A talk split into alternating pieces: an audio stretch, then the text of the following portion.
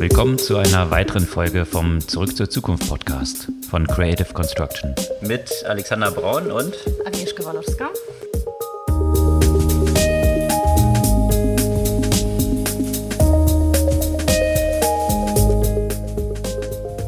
Diesmal zum Jahresauftakt eine bisschen andere Folge vom Zurück zur Zukunft Podcast und zwar mit einem Rückblick übers vergangene Jahr. Was sind die großen Themen, die das vergangene Jahr geprägt haben? Chronologisch auch noch mal ein bisschen aufgegliedert und auch natürlich ein Ausblick auf das kommende Jahr. Was sind die Themen, die ihre Schatten für das kommende Jahr vorauswerfen? Ist das jetzt schon der vierte Jahresrückblick, den wir machen? Ja, es könnte hinkommen. Also damit hat es angefangen.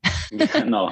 Von daher schließt sich auch da der Kreis. Und ja, es gab sicherlich eine ganze Reihe von Themen in einem sehr bewegten Jahr, was sicherlich für viele auch sehr unerwartet verlaufen ist. Das war ja 2020 natürlich schon mit Corona ein Jahr, was ein Ausnahmejahr war und gerade in diesem ganzen Investment-Kontext ja auch zunächst mal als ein großer Schock ankam. Und Sequoia Capital, ich kann mich noch gut erinnern, in 2020 wohlgemerkt, hat ja dann prognostiziert, dass jetzt hier alles oder mehr oder weniger was Funding angeht, zusammenbrechen wird. Und das war dann tatsächlich auch ein paar Monate so. Und dann ist genau das Gegenteil eingetreten. Und es wurde im Investment-Kontext ein Rekord nach dem anderen gebrochen, sowohl was Börsengänge angeht, sowohl Funding, Venture Capital, all diese Themen und natürlich auch im ganzen Krypto-Umfeld. Und das hat sich 2021 nochmal beschleunigt und wiederum in all diesen Dimensionen sämtliche Rekorde gebrochen. Also ich denke, das ist sicherlich ein Thema, was zunächst mal komplett unerwartet in 2020 kam und sich in 2021 nochmal richtig beschleunigt hat. Auf jeden Fall.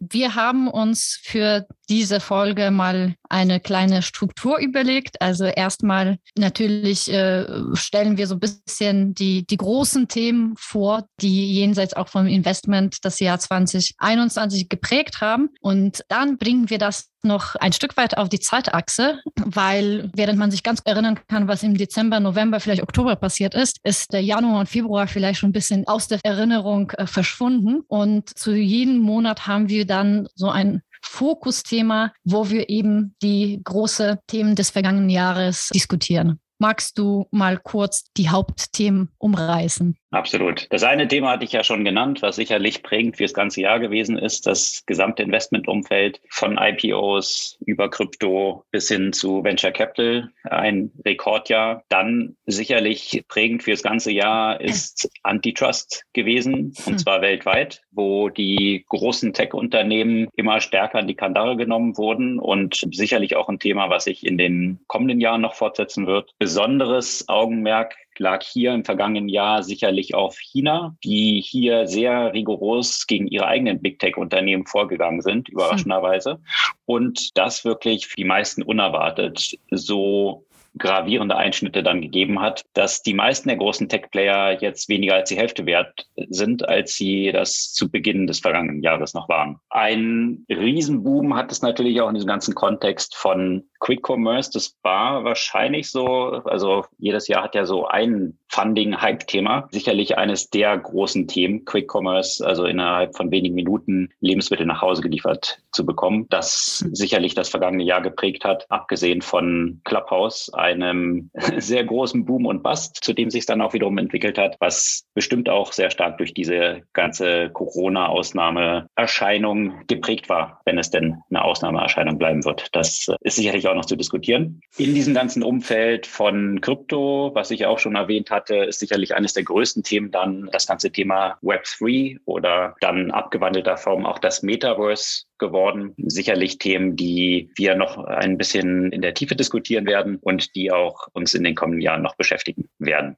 Ja, ich denke, das waren aus meiner Perspektive so ganz knapp zusammengefasst die großen Themen, die sicherlich jeden Monat des vergangenen Jahres geprägt haben. Und im Detail werden wir dann sicherlich auch noch darauf eingehen. Also falls wir hier an der Stelle noch irgendwelche Themen in der Übersicht verloren haben, die finden wir wieder, wenn wir Monat für Monat durchgehen. Dann lass uns im Januar starten. Da ging es ja auch schon politisch spannend los. Kaum hat das Jahr angefangen, war es wieder laut rund um Trump mit dem Angriff, wenn man es so sagen kann, auf äh, das Kapitol. Und äh, in diesem Kontext natürlich haben die sozialen Medien und die Medien insgesamt eine große Rolle gespielt. Und Januar war geprägt unter anderem durch den durchgehenden Ban von Trump auf sozialen Medien und auch Shopify. Dann kam ja auch Clubhouse ganz groß raus und auf einmal haben wir alle angefangen, auf Clubhouse rumzuhängen. Und deswegen nehmen wir uns als Fokusthema für Januar auch das ganze Thema rund um soziale Medien. Aber natürlich nicht nur das. Google versus Verlage. Also das Thema Big Tech ging natürlich auch schon im Januar los, vor allem in Australien und Frankreich. Dann verschwand ja auch noch dazu Jack Ma, also Stichwort China und Vorgehen gegen Big Techs. Mambo hat eine sehr große Finanzierungsrunde bekommen und damit ja auch geht schon im Januar das Thema der riesengroßen Finanzierungsrunden und IPOs. Ein Krypto-GAU bei Bitcoin äh, mit dem Thema rund um Double Spend und da im Januar auch schon äh, wieder die Hinweise auf das Apple Car. Dazu gab es noch die geplatzte Übernahme von Plate durch äh, Visa und GameStop wurde zum Meme-Stock. Das sind so die im Kurze die Top-Headlines im Januar zur Erinnerung. Aber eben das Thema soziale Medien, das hat uns wirklich das ganze Jahr begleitet in allen möglichen Ausprägungen mit dem Start im Januar und so ungefähr den Kulminationspunkt rund um Enthüllungen von Francis Haugen äh, rund um Facebook und vielen, vielen anderen Themen. Was ist dir so besonders in Erinnerung geblieben zu diesem Thema? Ja, ich finde besonders, wenn man die übergreifenden Themen sich auch anschaut, finde ich interessant, welche Zusammenhänge sich dort auch so auftun. Weil mhm. du hattest ja Trump erwähnt und Cancellation oder Ban auf vielen Social-Media-Plattformen. Das hatten in 2020 und den Jahren davor ja schon viele eingefordert. Und mhm. das hat dann tatsächlich stattgefunden, was wiederum natürlich auch auf der anderen Seite zum riesigen Aufschrei geführt hat, wo dann die Diskussion war, welche Macht haben eigentlich solche Web2-Companies, also die Facebooks, die Twitters dieser Welt, die eigentlich einfach mit eigenen Regelungen, die arbiträr sind, zumindest für außenstehende Leute von der Plattform werfen können. Und hm. das ist natürlich ein sehr zweischneidiges Schwert. Ja, also wo setzt man hier den Maßstab an? Was ist legitim? Was ist freie Meinungsäußerung? Und deswegen der Bogen zu diesem übergreifenden Thema, was sicherlich auch dieser ganzen Diskussion rund um Web 3.0 oder Web 3.0 eben Auftrieb geliefert hat und damit Blockchain und Dezentralisierung, dass auch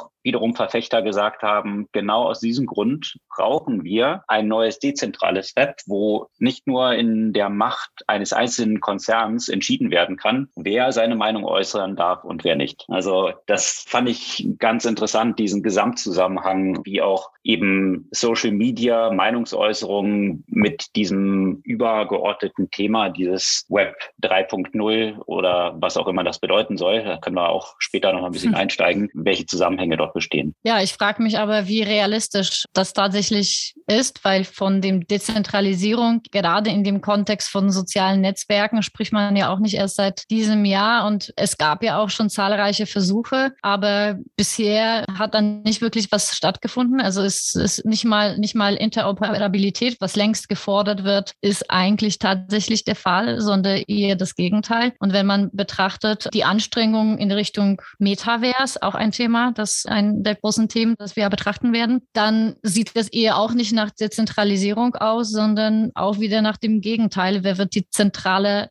Plattform ja auch für das Metaverse. Absolut. Und ich denke, genau an diesem Spannungsverhältnis haben sich auch viele dieser Konflikte, die wir dann im späteren Verlauf des Jahres noch sehen, auch entwickelt, die vielleicht nochmal kurz zum Überblick dieser unterschiedlichen, wenn man da von Web 1.0, 2.0 und 3.0 spricht, mhm. was eigentlich die Charakteristika vielleicht ganz knapp zusammengefasst sind. Eben, man spricht ja immer von diesem Web 1.0, von dem Read Web, also man kann lesen. Hintergrund dort einzelne Player, die eben Web-Content veröffentlicht haben und die Nutzer konnten es konsumieren und dann kam Web 2.0 um die Ecke, was es für viele Leute viel einfacher gemacht hat, selber Content zur Verfügung zu stellen. Das fing dann halt an mit WordPress und dann YouTube und lauter solchen Geschichten bis hin zu Facebook natürlich als dem erfolgreichsten, prominentesten Vertreter, wo jeder und jede einfach Sachen posten konnte, ohne jetzt äh, sich mit dem technologischen Hintergrund auszukennen. Also von dem 1.0 Read zum Read-Write Web, also selber schreiben können. Und jetzt eben diese Diskussion, brauchen wir auch das 3.0, also dezentralisiertes Read,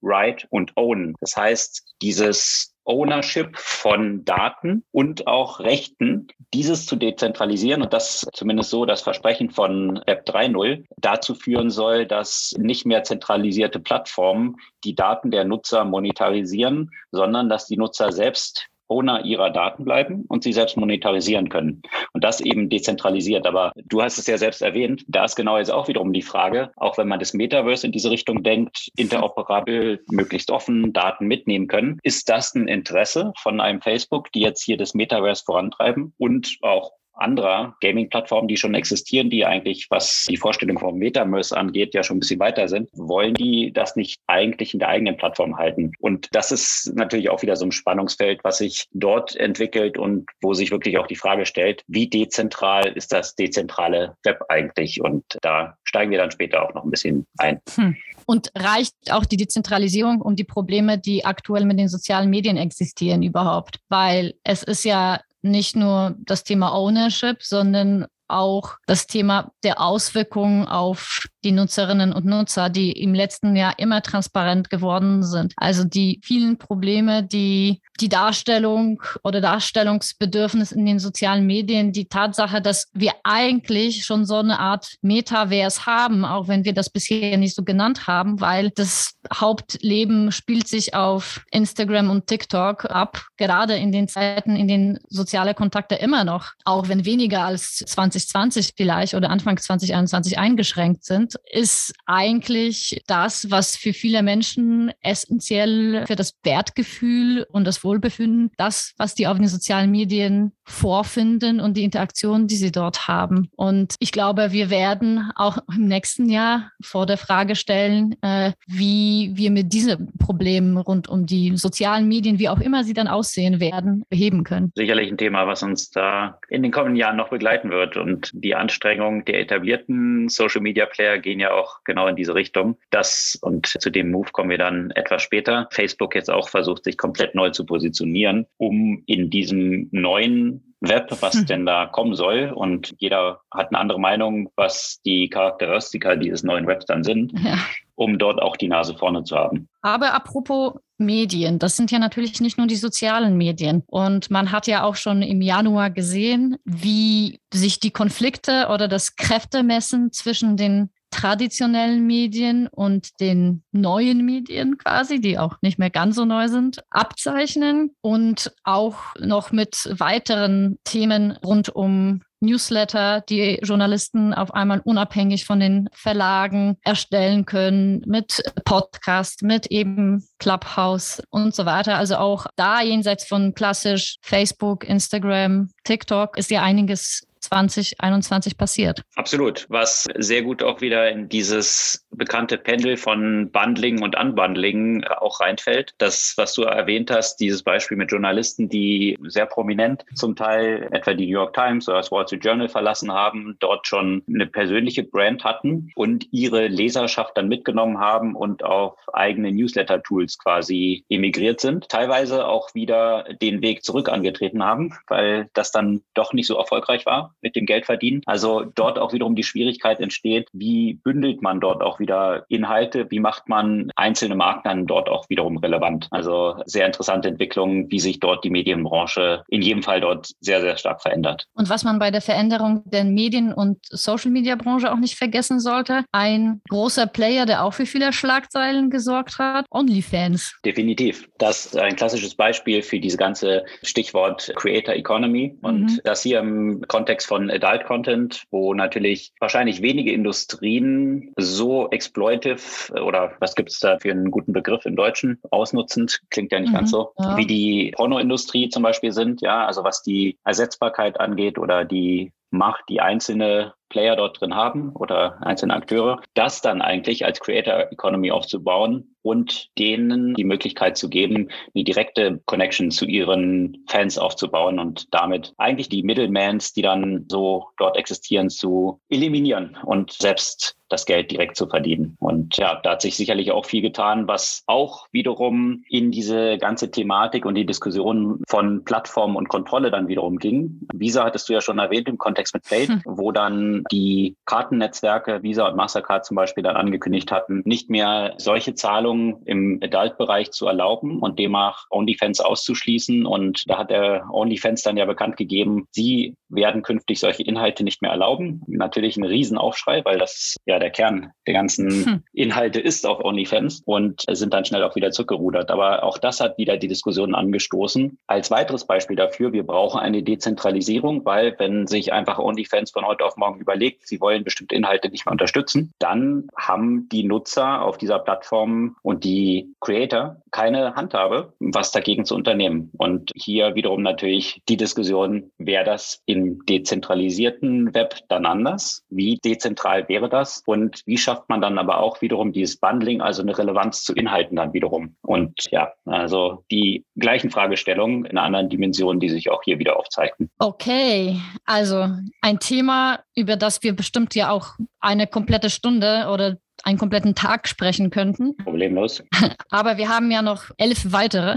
Von daher, lass uns mal zu Februar weitergehen. Da hätten wir als unser Fokusthema IPOs, Startup-Finanzierung und Specs. Es gab natürlich im Februar schon sehr spannende Börsengänge, unter anderem hier in Deutschland Auto 1, aber auch Bumble, was ich persönlich sehr spannend fand mit der Whitney Wolf Heard, die zu einer prominentesten Gründerin wurde mit ihrem verbesserten Tinder, um das so zu sagen. UiPath wird zu einem wertvollsten Startup Europas, das dann auch später ein IPO in April macht. Und Specs und NFTs werden werden zu den Hype-Akronymen und prägen das ganze Jahr. Zu dem Zeitpunkt konnten nur die wenigsten sich hinter Specs und NFTs was vorstellen. Mittlerweile ist es anders. Tesla kauft Bitcoin im großen Stil ein und alle gehen auf Kryptos, Mastercard, Amazon, die Stadt Miami. In Finanzen passiert ziemlich viel, gerade so Stichwort Embedded Finance, ein Thema, zu dem wir auch noch später kommen. Klarna mit einem Girokonto, PayPal mit Super-App-Plänen, IKEA geht stärker in Financial Services, äh, Shopify mit ShopPay, Vivid startet in Expresszeit, aber auch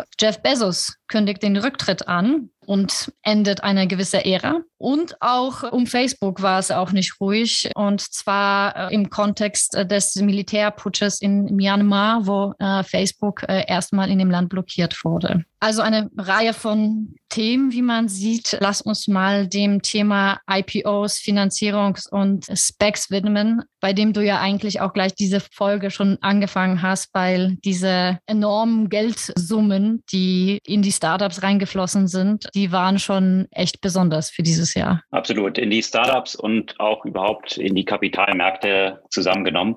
Das stimmt. Das hat natürlich sehr stark auch Zusammenhänge auf mehreren Ebenen zu der Corona-Pandemie und den Gegenmaßnahmen, die dann von Staaten in der ganzen Welt unternommen wurden, mit entsprechenden Gelddrucken, also die Märkte geflutet eigentlich mit Geld, um einen Kollaps der Wirtschaften zu vermeiden. Und das hat sich natürlich sehr stark dann in den Märkten wieder gespiegelt in zweierlei Hinsicht. Einerseits die Verfügbarkeit von Kapital, andererseits aber auch die Zementierung von digitalen Geschäften, weil eben von heute auf morgen der digitale Weg plötzlich der einzige einzige war. Und dementsprechend hat es natürlich die Entwicklung extrem beschleunigt und die etablierten großen Tech-Player, und das wird man dann auch im Jahresverlauf in der Entwicklung der Bewertung sehen, nochmal extremen Auftrieb gegeben. Und ich denke, ich meine, man muss sich da einfach mal einzelne Zahlen vor Augen führen, um diese Dimension zu verstehen, die diese Pandemie jetzt als Antwort in den Finanzmärkten gefunden hat. Und wir haben im 2021 einen Zufluss von Kapital in die Finanzmärkte gesehen in einer Höhe von einer Billion. Also das sind mehr als in den letzten 19 Jahren zusammengenommen. Und das sind die Capital Inflows gewesen. Das hat Goldman Sachs aufgestellt in 2021 allein. Also wohlgemerkt mehr als in den 19 Jahren zuvor zusammen. Hat man dann gesehen in den Börsen, die durch die Decke gingen, von Rekord zu Rekord eilten. Zum Jahresende dann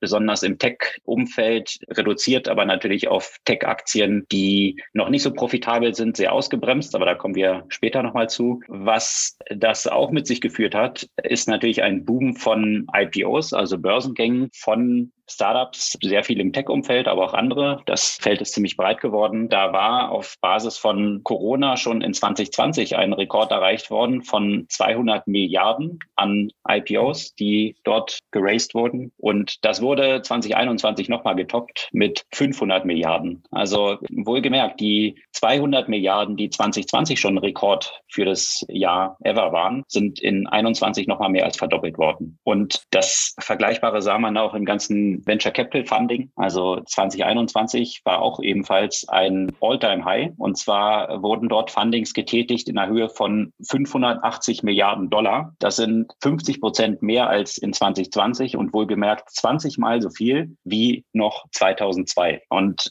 das zeigt natürlich dann auch und spiegelte sich auch in den Bewertungen der Unternehmen wieder. Und die haben sich in, wenn man sich die einzelnen Phasen des Fundings anschaut, in den letzten zehn Jahren mehr als verfünffacht. Also in 2021 wohlgemerkt war die durchschnittliche Seed-Runde bei einer Höhe von 3,3 Millionen Dollar im Durchschnitt wohlgemerkt. Mhm. Das war 2010 noch die durchschnittliche Series A. Und das ja, ist natürlich einerseits für Venture Capital sehr interessant für die Unternehmen, in die sie schon, schon drin sind, in denen sie schon investiert sind, weil natürlich dann die Exit-Erlöse kräftig durch die Decke gehen mit solchen Bewertungen. Sie müssen aber auch jetzt bei neuen, wo sie einsteigen, eben aufgrund dieser Bewertung Bewertung wesentlich höher einsteigen. Und ja, das hat auch das ganze Venture Capital Game ziemlich durcheinander gewürfelt in den letzten zwei Jahren, wo sehr viele neue Player hinzugekommen sind, die nicht nur klassische Venture Capital Firmen sind, sondern auch aus ganz vielen anderen Segmenten und immer mehr Investoren, die auch in diesen höher risikoreichen Markt von Venture Capital gehen wollen. Natürlich auch getrieben dadurch, dass ja die Zinsen bei Null sind oder real sogar negativ, was immer mehr Kapital natürlich in so höher risikoreiche Klassen strömen lässt. Also das ist sicherlich ein, ein großer Treiber der ganzen Entwicklungen, die wir an den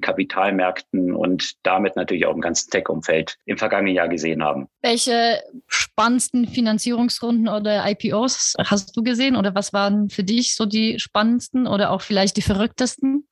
Verrückt oder zumindest überraschend sind tatsächlich, glaube ich, solche Sachen wie so Axie Infinity, was Fundingrunden in vielen Milliarden Höhe angeht. Gleichzeitig eben auch hier in Europa ein Krypto- oder Metaverse-Startup. Kann man ja alles nicht mehr so ganz auseinanderhalten, weil alles ja ziemlich verschwimmt dort in diesem Umfeld, das hier plötzlich innerhalb von drei Jahren, also gegründete Startups von 2019, Funding in der Höhe von Bewertung von irgendwie drei, vier Milliarden bekommen und davor, ich glaube, nur so zehn Millionen geraced hatten. Also das mhm. sind schon extreme Entwicklungen, die diesen Boom, den wir in diesem ganzen Funding-Umfeld sehen und überhaupt den Kapitalmärkten, gerade im Krypto-Umfeld nochmal auf eine ganz neue Ebene stellen. Das war dann so ein Unternehmen aus Frankreich, eben so Rare zum Beispiel, mhm. was sicherlich ja für viele eine sehr überraschende Entwicklung war und ja, dementsprechend auch Windfall Profits für die Investoren, die da schon früh genug dabei waren. Ja, für mich war ehrlich gesagt auch so ein bisschen zum Verwundern so die diversen Spec-IPOs, wie zum Beispiel die Tatsache, dass WeWork, ein Startup, von dem man eigentlich gar nicht mehr so viel gehört hat in der letzten Zeit, auch über einen Spec an die Börse in Einführungszeichen entsorgt wurde. Ja, das ist vielleicht auch eines der zentralen Themen, die man noch mal ganz kurz beleuchten sollte, die auch im vergangenen Jahr natürlich sehr groß geworden sind. Specs und Spec ist eigentlich ein Weg, um an die Börse zu gehen, der an diesem klassischen IPO-Weg vorbeigeht und vielmehr darüber erfolgt, dass man eine Art Merger mit einem bereits an der Börse gelisteten Vehikel vornimmt und damit eigentlich durch die Hintertür an die Börse geht. Das hat den Vorteil, dass die regulatorischen Vorschriften hier etwas ja, laxer sind, um es mal so rum zu formulieren, was ja den Vorteil hat, dass Unternehmen früher an die Börse gehen können, damit früher auch schon Retail-Investoren sich beteiligen können, wo sonst eben nur Venture Capital dabei sind. So ist es positiv formuliert, aber negativ formuliert hast du es auch gerade. Äh, natürlich wurden auf diesem Wege auch eine ganze Reihe von Unternehmen dann in Anführungsstrichen an der Börse entsorgt, wo die Investoren jetzt nicht mehr so viel Zukunftschancen drin gesehen haben und deswegen ja das Thema so schnell wie möglich aus den eigenen Händen an die Börse geben wollten, um dort noch ein bisschen Geld mitzunehmen, bevor vielleicht das Ding hops geht. Also hm. dementsprechendes Risikoprofil dort auch im Spec-Umfeld Risk Return, ja, vielleicht hoher Return, weil möglichst früh dabei sein. Aber wenn man sich mal genau überlegt, wenn der Return so hoch wäre und man früh dabei sein könnte und dort Venture Capital Unternehmen investiert sind, warum sollten diese dann einen frühzeitigen Spec machen und das Unternehmen an die Börse bringen, wenn sie halt selbst das noch länger halten könnten und damit höhere Multiples selber erzielen könnten? Also von daher ist eigentlich dort eine gewisse Adverse Selection bei diesen Specs schon vorausgesetzt und über den Jahresverlauf hat sich dann auch gezeigt, dass mhm. tatsächlich diese ganzen Specs sehr stark underperformed haben im Markt. Also der Markt ist ja stark gestiegen, fast über alle Kategorien und die Specs haben im Schnitt sehr stark verloren. Also von daher, ja, sehr starke Underperformance in diesem ganzen Umfeld und vielleicht eine Stilblüte dieses Investment-Hypes, die, die wir im vergangenen Jahr gesehen haben. Apropos Investment-Hype, da sollte man ja vielleicht nochmal die sogenannten Meme-Stocks kurz erwähnt. Das war ja schon im Januar mit GameStop. Dann konnte man ja auch fast behaupten, dass sich ja auch Robinhood zu so einer Art Meme-Stock äh, selbst entwickelt hat. Also die Besonderheit bei dem IPO von Robinhood ist, dass sie im Gegensatz zu dem, wie das ja meist äh, vor sich geht, eine sogar sogar 30 Prozent für die eigenen Nutzer. Die zeichnen den kleinen Mann, könnte man sagen. Ja, in der Tat. Robinhood ist wahrscheinlich ein gutes Beispiel für die Entwicklung gewesen in mehrerlei Hinsicht. Also Robinhood ist natürlich auf dieser Welle von Börsenboom gleich mehrfach geritten. Also einerseits dadurch, dass sie natürlich ein Neo-Broker sind und ja, wenn mehr Leute sich über Aktien und Optionen und Krypto, das sind die Ebenen dort drin, beteiligen und Investments tätigen, dann verdient Robinhood natürlich Geld und dementsprechend sind dort sämtliche Rekorde gebrochen worden. Und man muss sagen, Robin Hood hat das Timing aber auch sehr gut gefunden, dann an die Börse zu gehen und zwar zum Höchstpunkt quasi der spekulativen Euphorie. Und ja, die ganzen Investoren, die beim Börsengang dort eingestiegen sind, sind jetzt, glaube ich, aktuell 60 Prozent ärmer. Also die mhm. Aktie ist vom Höchstpunkt, ich glaube, da war sie sogar bei 60 Dollar und jetzt irgendwie auf 20, also kräftig Geld verloren. Und da kann man sich dann natürlich auch fragen, dieses Thema, was von Robin Hood immer so vorangetrieben wurde, Demokratisierung der Märkte, immer mehr Leute daran beteiligen, das ist einerseits ja ganz schön. Andererseits, wenn jetzt eben die eigene Kundschaft den Vorteil hatte, eine Aktie, die dann so stark im Wert verloren hat, so früh zu erwerben, ist es nicht unbedingt so vorteilhaft für hm. das künftige Investment von diesen Leuten, die jetzt so viel Geld dort verloren haben. Also von daher stellte sich im Verlauf des Jahres dann bei vielen dieser Neobrokern auch die Frage, wie nachhaltig ist das Modell und wie stark lebt es jetzt von einem sehr ungewöhnlichen Hype in den Kapitalmärkten, der sich so abzeichnete. Und das hatte deswegen eben auch mehrere Ebenen, weil natürlich gerade auch im Kryptoumfeld sehr, sehr viel Geld verdient wurde. Die Margen sind dort hoch. Aber wenn diese Flaute abebbt, und das hat man auch bei Coinbase als einen weiteren, da kommen wir auch mhm. später noch zu, einem großen IPO gesehen, die notieren jetzt auch kräftig unter dem IPO-Preis. Und so kann man all diese Unternehmen eigentlich durchgehen, die sehr stark von Krypto abhängig sind. Die sind sehr abgestraft worden in dem Jahr, wo eigentlich Krypto ziemlich stark nach oben gegangen ist. Das können wir nachher noch ein bisschen beleuchten, was dahinter steckt. Und apropos nachhaltige Geschäftsmodelle. Wir gehen jetzt in den März rein und März hat sich dadurch abgezeichnet, unter anderem, dass es dort Riesenfinanzierung im Bereich der Lebensmittellieferung gab und unter anderem Gorilla, das nur wenige Monate davor gegründet wurde, zum Unicorn geworden ist. Aber nicht nur dieses äh, Quick Commerce Boom war das Thema, sondern auch äh, weitere IPOs, zum Beispiel von Coursera, was ja auch ein gewisses Zeichen für die Wandel im Bildungsbereich ist. Square wurde zum Bank, äh, SumUp und Bitpanda wurden zu Unicorns. Robinhood,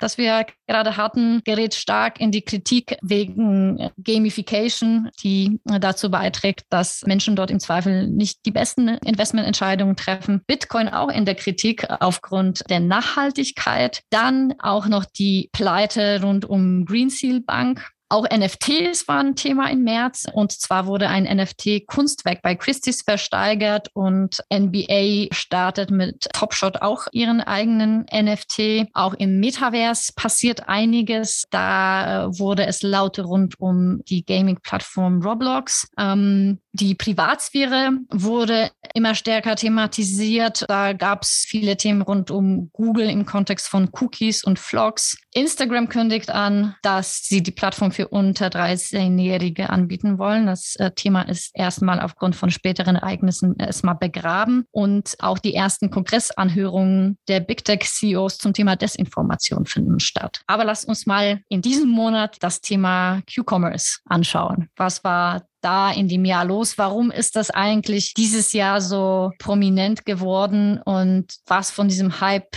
ist denn eigentlich nachhaltig? Weil soweit kann es ja eigentlich damit in diesem Markt äh, nicht gehen, vor allem nicht mit den sehr, sehr vielen Playern, die dort unterwegs sind. Ja, Quick Commerce, vielleicht mal kurz zusammengefasst, ist ein Geschäftsmodell, was im vergangenen Jahr aufkam. Gab natürlich schon ein paar Vorreiter in den USA, zum Beispiel mit GoPuff oder in der Türkei mit GetEar, die Lebensmittel innerhalb von 10, 15 Minuten oder 8 Minuten, da konnte man sich dann gegenseitig unterbieten. Der nächste sagt 7 Minuten. Irgendwann ist dann wahrscheinlich die Grenze erreicht, aber in sehr, sehr kurzer Zeit nach Hause liefern. Und das ist im vergangenen Jahr tatsächlich absolut durch die Decke gegangen und wie man das häufig dann in so einem Umfeld hat, was das Hot-Thema des Jahres ist. Da gibt es dann entsprechend auch unglaublich viel Kapital, was dort investiert wird und dementsprechend auch viele Startups, die dort dann parallel starten, um ein Landgrab hinzulegen und dann zu hoffen, dass irgendwann damit auch mal Geld verdient werden kann. Und das ist tatsächlich, wenn du jetzt sagst Nachhaltigkeit, stellt sich jetzt natürlich die Frage, wenn man sich den Lebensmittelhandel anschaut und sich dort anschaut, wie eng die Margen dort sind, wie interessant ist es dann dort, ein Business aufzubauen, was Lebensmittel nach Hause liefert, zum gleichen Preis wie im Supermarkt und dann eben für diese Lieferungen kombiniert mit diesem Zeitversprechen? Nur, ich glaube, so um die zwei Euro berechnet. Und da stellt sich dann natürlich schon die Frage, kann man das profitabel betreiben? Da wird dann ins Feld geführt, man braucht natürlich diese Supermärkte dann nicht. Man hat halt nicht so prominentes Real Estate, was man in der Stadt bezahlen muss. Man hat weniger Verfall von den Produkten, weil man jetzt keine große Auslage dort präsentieren muss, sondern sogenannte Dark Stores dann hat, aus denen das geliefert wird. Also eine Reihe Faktoren natürlich auch, wo argumentiert wird, hier kann man Geld sparen. Ob das dann tatsächlich ausreichen wird, um dieses Geschäftsmodell profitabel zu machen, das stellt sich noch die Frage. Und natürlich wird es auch viele alternative Finanzierungsmöglichkeiten dann geben. Das hat man ja auch in Supermärkten schon, was so Werbekosten angeht, ja, dass mhm. bestimmte Hersteller dann dafür zahlen, besonders prominent wahrscheinlich auch in dieser App dann gelistet zu sein, sodass natürlich die Einnahmeströme auch nicht nur aus dem reinen Umsatz der Güter erfolgen muss, sondern auch zusätzliche Themen natürlich auch noch gespielt werden können. Das wird sich jetzt zeigen. Das Interesse der Investoren ist, wie man es im vergangenen Jahr gesehen hat, sehr hoch. Wie du es gesagt hast, in so kurzer Zeit Milliardenbewertungen geschnellt. Ist Gorillas zum Beispiel, ne? das war, glaube ich, im deutschen Startup-Umfeld das schnellste Unicorn. Mhm. Und dann, ich glaube, zwei Monate später wurde Flink gegründet, die mittlerweile Gorilla schon eingeholt haben, was die Bewertung angeht, auch schon mehrere Milliarden jetzt bewertet sind. Und das innerhalb dieser kurzen Zeit. Ist schon faszinierend zu sehen, was für eine Dynamik sich dort entwickelt hat. Ich bin gespannt, wie es dort weitergeht. Natürlich sind dann auch solche Player wie jetzt ein Deliver Hero plötzlich dann auch wieder eingestiegen und auch schon wieder ausgestiegen. Ja, entwickelt sich sehr dynamisch und ist natürlich mit mit sehr hohen Investments verbunden, weswegen dann Delivery Hero auch sagen musste, ja, wir müssen uns dann doch konzentrieren wo wir die höchsten Returns erwarten. Und vielleicht ist einfach in Deutschland der Markt schon zu gesättigt in diesem Umfeld mit so großen Playern wie einerseits natürlich Flink, Gorillas, äh, GetEar, die jetzt auch gestartet sind, aber vor allem jetzt auch DoorDash, die sich angekündigt haben aus den USA, die auch in Deutschland und Europa kräftig expandieren wollen. Diese Expansion und Übernahme und Konsolidierung des Marktes, das werden wir ja sicherlich ja auch weiter betrachten. Auch relevant in diesem Bereich sind natürlich auch die regulatorischen Vorstoße, weil die Geschäftsmodelle sind stark davon abhängig, dass Fahrerinnen und Fahrer, die aktuell eher so in der Grauzone zwischen Angestellt und Freelancer sich befinden, auch weiterhin zur Verfügung stellen und weiterhin zu günstigen Konditionen die, die entsprechenden Lieferungen tätigen. Und wie das künftig auch arbeitsrechtlich aussehen wird, das äh, werden wir dann ja auch sehen, weil in allen Ländern gibt es diverse regulatorische Vorstoße in diese Richtung. Und natürlich gab es auch einige pressewirksame Streiks der Fahrerinnen und Fahrer bei Gorillas äh, zum Beispiel auch im vergangenen Jahr, was in gewisser Hinsicht ja auch dem äh, Image des Unternehmens natürlich auch geschadet haben. Und das sind ja auch sicherlich äh, Faktoren, die, die auf diese Geschäftsmodelle Auswirkungen haben werden. Absolut. Und das war sicherlich da auch eines der, der äh, Beispiele, die dann bei der Entscheidung von Delivery Hero ins Feld geführt wurden, dass jetzt im, in der EU auch die entsprechende Regulierung anstehen. In Spanien sind die ja schon eingeführt und das stellt natürlich nochmal die Frage hinsichtlich Profitabilität und der Kostenstruktur dieses Modells. Aber die Frage ist natürlich auch, was ist das Endgame? Ist das Endgame tatsächlich mhm. dort langfristig ein profitables Unternehmen aufzubauen oder ist das Endgame an ein Amazon oder etwas ähnliches zu verkaufen, die das ganz anders quersubventionieren können mit den anderen Geschäften, die sie haben und darüber dann zum Beispiel finanzieren könnten, dass sie eben mehr Prime Memberships verkaufen, die Grundeinnahmen gewährleisten und es dann halt in so einem Basket von Produkten, die in Amazon anbietet, dann Sinn ergeben könnte. Apropos Endgame. Was ist das Endgame für die Metaverse, fragen wir uns im April, weil es nämlich, auch wenn es rund um Metaverse besonders dann laut geworden ist, als Facebook sich umbenannt hat, kam das Thema immer häufiger von der anderen Seite. Unter anderem hat eben im April Epic Games eine Milliarde Dollar geraced, um eben eine Metaverse zu bauen. Und apropos Epic Games, auch im April startete der Prozess von Epic Games versus Apple, das auch bis Ende des Jahres uns beschäftigt hat. Coinbase ist an die Börse gegangen und Facebook weiterhin unter Beschuss. Es werden nämlich 533 Millionen Nutzerdaten von Facebook gelegt, unter anderem meine. Microsoft äh, hat Nuance gekauft. Ähm, die Probleme zeigten sich dann ja auch äh, im Dezember, wo es darum geht, kann das ja auch weitergehen mit der Akquisition. Und die Europäische Union stellt einen Vorschlag zur Regulierung von künstlicher Intelligenz. Und etwas, was uns persönlich sehr getroffen hat, Twitter hat Nuzzle eingestellt. Aber jetzt zum Thema Metaverse. Ja, Metaverse. Das ist tatsächlich ein Begriff, den, als ich, wir schauen ja auch immer so ein bisschen in die Zukunft, das sind so die Trends fürs kommende Jahr. Als wir dann darüber auch nachdachten, war Metaverse sicherlich einer dieser äh, Trends, die auf der Liste standen. Und zwar bevor Mark Zuckerberg dort rumrannte und plötzlich das zum No-Brainer gemacht hat, weil äh, ja dieser Begriff im letzten Jahr wahrscheinlich so überbenutzt wurde, wie man sich nur vorstellen kann. Äh, jedes Unternehmen muss jetzt eine eigene Metaverse-Strategie definieren. Also ich fühle mich schon fast so in das Jahr, was war das, 2005 oder so zurückversetzt mit, mit Second Life und Litton Labs, was damals ja auch eben ein Riesenthema war und ein Riesenboom. Jeder musste in Second Life unterwegs sein. Bildzeit hat damals eine eigene Ausgabe täglich in Second Life veröffentlicht und das Ganze jetzt auf Steroids sozusagen, ja, was, was jetzt gerade passiert. Und dabei ist es Interessante, dass die Definition des Metaverse noch nicht mal so richtig klar ist. Also es wird von sehr vielen Leuten sehr unterschiedlich verwendet, hat natürlich mhm. irgendwie alles dann was mit Krypto auch zu tun und irgendwie auch so mit Gaming und dann auch mit dem Decentralized Argumente, und Reality, Virtual Reality, irgendwie alles, ja. Genau. Also ein Sammelüberbegriff für ja einzelne Subtrends, die bisher noch nicht so richtig erfolgreich waren, muss man mal sagen. Also äh, Augmented Reality und VR, da hat es natürlich auch schon viele Versuche gegeben mit vielen Investments. Und jetzt, so wird es von, von den Kritikern jetzt bemängelt, jetzt gibt man dem Baby einen anderen Namen und genau. äh, dann ist es plötzlich wieder die äh, heißeste Story in Town.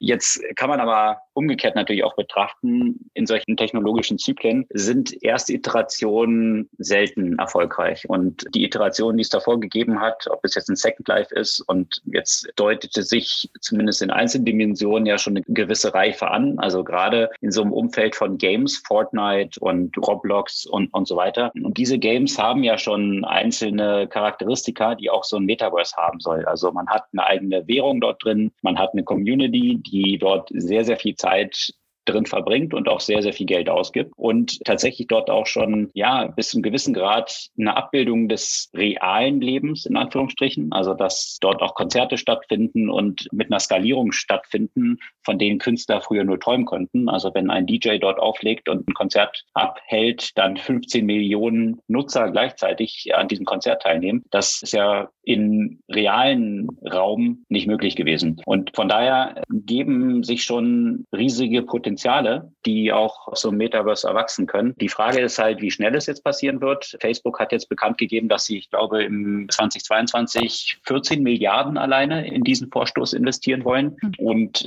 ja, wenn so viele Milliarden dort reinfließen und Microsoft ist nachgezogen, Intel ist nachgezogen, also jedes Unternehmen im Tech-Umfeld kommt jetzt mit der eigenen Metaverse-Strategie um die Ecke, dann kann man sich schon vorstellen, dass natürlich aktuell wiederum auch so eine Hype-Bubble ist. Aber so eine Bubble läuft ja immer parallel mit auch einer Bubble in Investments, die wiederum dafür sorgen, die Infrastruktur für die nächste Phase dann zu liefern, auf der tatsächlich dann die Technologie ja massentauglich wird. Und das wird spannend zu sein, was genau die Charakteristika dieses Metaverse dann sein werden. Ready Player One ist sicherlich so ein Film, der das so ein bisschen demonstriert, in welche Richtung das gehen könnte. Durchaus eine Empfehlung, den mal anzuschauen oder auch eine Buchempfehlung, die hattest du auch schon mal vorgestellt. Ne? in diesem Kontext. Genau, oder ein Buchkommentar, Snow Crash. Ob das eine Empfehlung ist, bin ich mir immer noch nie so sicher, nachdem ich das Buch gelesen habe. Aber genau, also da kommt ja überhaupt der Ausdruck her. Was ich spannend finde, dass die Unternehmen von unterschiedlichen Seiten da ja auch einsteigen. Ne? Also Microsoft geht da eher so aus dieser Arbeitsweltperspektive und die Remote Work-Thema, das uns natürlich ja auch jetzt schon zwei Jahre prägt. Dann geht wiederum Nvidia auch ins Metaverse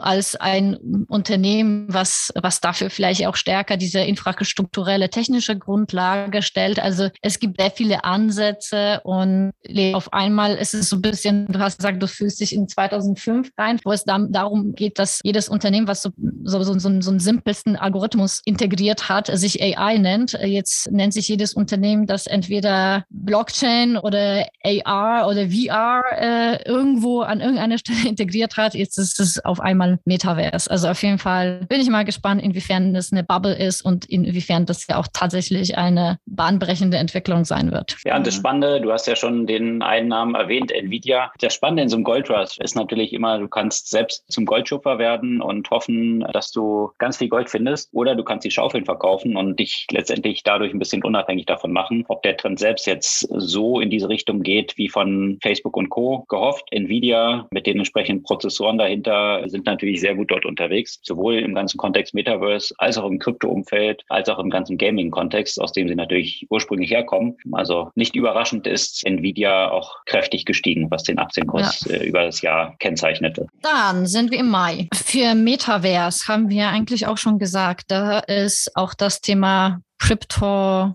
in jeglichen Dimensionen äh, nicht unwichtig. Und von Anfang des Jahres sprachen wir ja auch viel über Bitcoin. Und so auch im Mai gab es mal wieder einen Crypto-Crash kann man sich jetzt quasi gar nicht vorstellen, wo man das Gefühl hat, das ist jetzt so tief wie schon lange nicht. Und gleichzeitig haben aber viele Banken entschieden, dass sie in Krypto einsteigen. Tesla wiederum hat sich äh, entschieden, kein Bitcoin mehr zu akzeptieren als Zahlung für die Autos aufgrund der, der Nachhaltigkeit oder der vielen Nachhaltigkeit. Ansonsten stieg im Mai Trade Republic zum wertvollsten Startup Deutschlands. Marketa ging an die Börse mit einer Beteiligung von der Commerzbank, was für die Commerzbank eigentlich gar nicht so schlecht war. Dann gab es eine sehr große und folgenschwere Ransomware-Attacke auf eine Pipeline.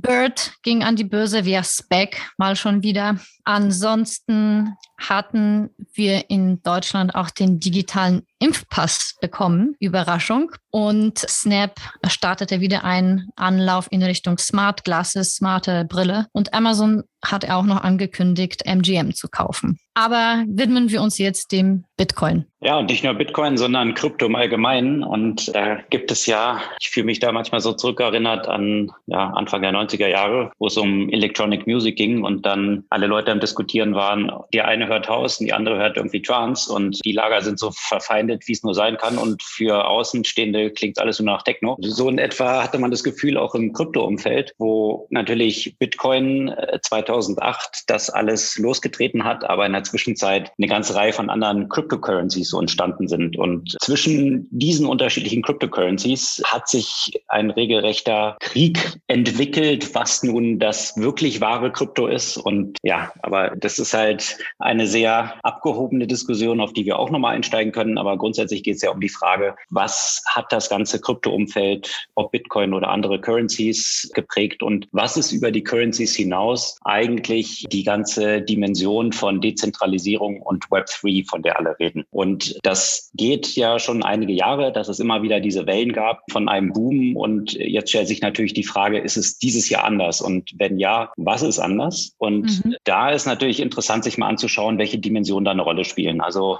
A, natürlich kann man sich anschauen, ist es eine Assetklasse? Ja, da geht es dann nur um die Kryptowährung, also um dieses Charakteristikum. Da kann man durchaus sagen, Kursentwicklung ist wiederum sportlich gewesen. Also auf Jahresbasis hat Bitcoin ein Return von 66 Prozent hingelegt. Damit ist mhm. es von sämtlichen etablierten Assetklassen auf Nummer eins. Ja, auf Platz zwei 2021 kamen dann so Commodities und so weiter und Nasdaq zum Beispiel, die ganzen Tech-Aktien, die haben haben im Vergleich dazu nur, nur in Anführungsstrichen 28 Prozent im Jahr Rendite gebracht. Also von daher auch wieder Bitcoin weit vorne. Und das ist aber natürlich im Vergleich zu anderen Cryptocurrencies noch weit abgeschlagen. Solche exotischen Geschichten wie Shiba Inu haben zum Beispiel 52 Millionen Prozent im Jahr und Axie Infinity, die ich auch schon erwähnt hatte, 18.000 Prozent. Und da geht man genau in diese Diskussion rein. Es gibt halt unterdessen zig Coins, die aber letztendlich, so zumindest die Initiatoren, für viel mehr stehen als nur eine Währung, sondern was für Ökosysteme sich daran knüpfen. Und das sind dann auch schon die weiteren Dimensionen, die eine Rolle spielen, um das so ein bisschen einschätzen zu können. Ist das jetzt alles eine Bubble? Ist das nur Hype oder ist da ein bisschen mehr dahinter? Und wenn man sich das vergangene Jahr angeschaut hat, du hast ja auch schon erwähnt, immer mehr Banken sind jetzt auch eingestiegen, sowohl Krypto als Investmentklasse zu betrachten, ihren Kunden ermöglichen, dort zu investieren, selbst die Verwahrung von Cryptocurrencies vorzunehmen, aber natürlich auch an dem Trading zu verdienen, was sehr profitabel für Banken ist. Darüber hinaus gibt es aber natürlich noch andere Dimensionen. Also A, das, was wir vorhin auch schon diskutiert hatten, viele große Tech-Player sind in diese Richtung umgeschwenkt äh, mit eigenen Cryptocurrencies, aber halt auch mit dem Fokus auf die Blockchain im Allgemeinen und dem Metaverse dahinter. Letztendlich ist es ja auch sehr stark von diesem Kryptothema getrieben und Web3. Da hat sich ja Facebook, wie gesagt, in Meta umgenannt oder Square, dieser Zahlungsabwickler, als Block rebrandet, was natürlich mhm. eben die Fokussierung auf die Blockchain angeht. Dann hat es im vergangenen Jahr sehr viel Regulierungsdruck gegeben in diesem Umfeld, was auch eine weitere Komponente dafür ist, die ein Signal ist, mittlerweile wird es relevant, ja, so relevant, dass sich Regulatoren damit befassen müssen. Teilweise sogar China hat zum 25. Mal schon mal Bitcoin verboten, ne?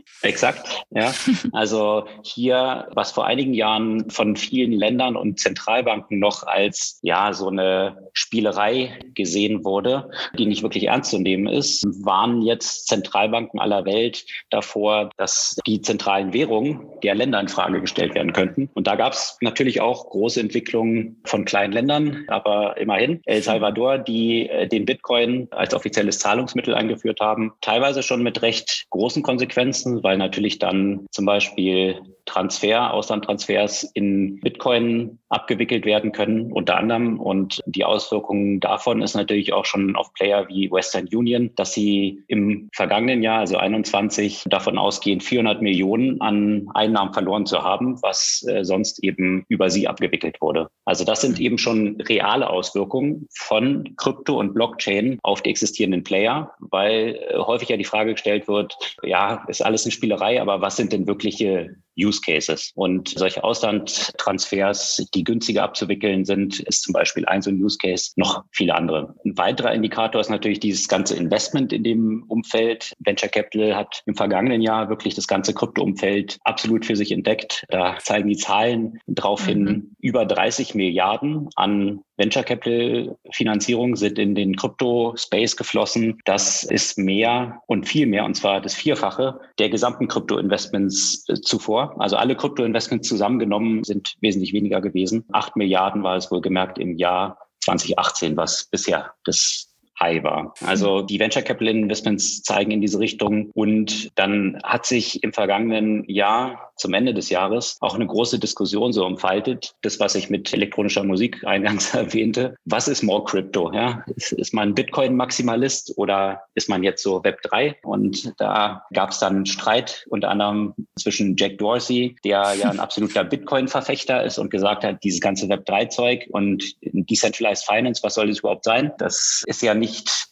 dem Gedanken treu, den eigentlich Bitcoin verfechtet, also wirklich eine Dezentralisierung. Und ja, da kann man sich natürlich so ein bisschen die Verteilung anschauen von diesen anderen Tokens, die veröffentlicht und publiziert wurden, die schon eine sehr hohe Konzentration von den einzelnen Initiatoren, aber auch zum Teil immer mehr von Venture Capitalists aufzeigen. Und natürlich gab es dann auch entsprechende Repliken, die dann wiederum verwiesen haben, ja, aber wie sieht es denn mit Bitcoin aus? Da ist tatsächlich auch so, dass 0,01 Prozent der Leute 27 Prozent der im Umlauf befindlichen Bitcoins halten. Also diese absolute Egalität, die Bitcoin bringen sollte, scheint dort ja auch nicht so richtig gegeben zu sein. Also letztendlich ein... Ein Glaubenskrieg. Ja, ein Glaubenskrieg, der sich dort entwickelt hat zwischen den Web3-Fürsprechern, die halt sagen, Bitcoin ist so ganz nett, aber dem fehlen viele Aspekte, um wirklich revolutionär zu sein und nicht nur eine Währung zu sein oder ein Wertaufbewahrungsmittel, sondern tatsächlich auch das gesamte Internet zu disrupten und wirklich zu einer dezentralisierten Ökonomie zu führen. Und das sind so die Ideen, die unter anderem von Andreessen Horwitz, einer prominentesten Venture Capitalists aus dem Silicon Valley vorangetrieben werden, der dann postwendend Jack Dorsey gleich mal geblockt hat auf Twitter, nachdem Jack Dorsey ihm gesagt hat, dass Web 3.0 nur so eine Bubble ist, die von Venture Capitalists getrieben wird und nichts wirklich dahinter steckt. Also ein wirklicher Glaubenskrieg, der sich da entfaltet hat, was dann zu lauter so Metadebatten führte, dass jetzt große Nachrichtenportale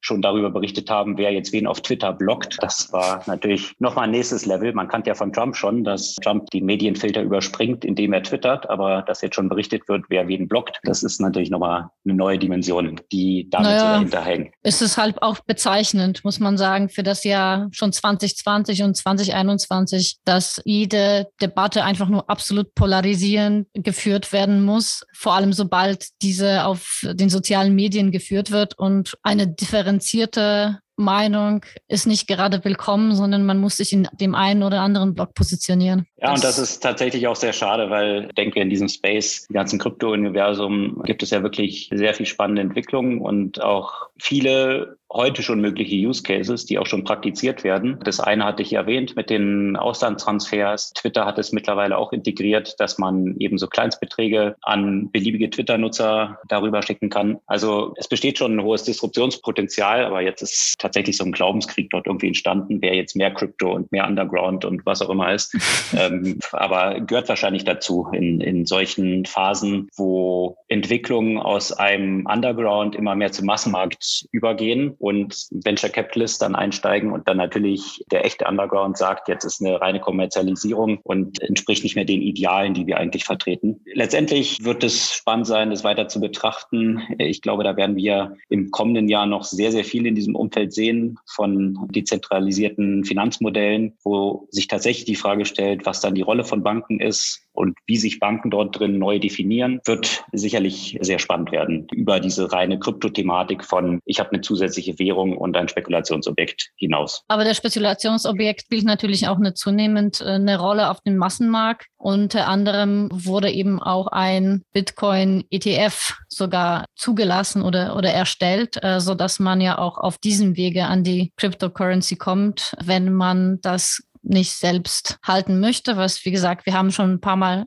in den vergangenen Jahren gesagt, was wir davon halten. Allerdings zeigt es ja auch, wie reif in Einführungszeichen das mittlerweile geworden ist und wie große Kreise das ja auch gemacht hat. Absolut. Und da erreicht es halt irgendwann so diese normative Kraft des Faktischen, dass eine Sache steigt, weil sie steigt und dann kriegt sie so ein Momentum, dass jetzt auch solche Angebote geben muss. Also dass im ersten Schritt die institutionellen Investoren dort einsteigen, dass halt so Family Office dort entsprechend auch in diesem Umfeld unterwegs sein sollen und wollen und dann Venture Capital hinterher. Und natürlich Unternehmen damit auch schon eine ganze Menge Geld verdienen. Also von Robinhood angefangen, das hatten wir ja schon über Coinbase, Block und so weiter. Aber wenn man all sich diese, diese Aktien anschaut, die sehr von Krypto abhängen, wie in Robinhood, wie in Coinbase, wie in Block, wie in MicroStrategy, dann kann man auf Jahresbasis sagen, dass sie absolut verloren haben. Und mhm. da stellt sich eben schon wieder die Frage, Investoren wollen offensichtlich nicht über ein Proxy an diesen Kryptowährungen beteiligt sein und damit so ein Spielball von diesen doch sehr hohen Fluktuationen in, in der Wertentwicklung sein, sondern wenn Sie das Exposure zu so einer Risikoklasse oder so einer Assetklasse wollen, dann im Zweifel des Investments direkt tätigen und, und nicht über ein Unternehmen, was sich an diese Schwankung dann eigentlich ranhängt. Die einzige Ausnahme ist wahrscheinlich Tesla, aber Tesla ist immer im eigenen Universum unterwegs und die 1,4 Milliarden Exposure zu Bitcoin oder naja, dann ja nicht mehr Bitcoin, sondern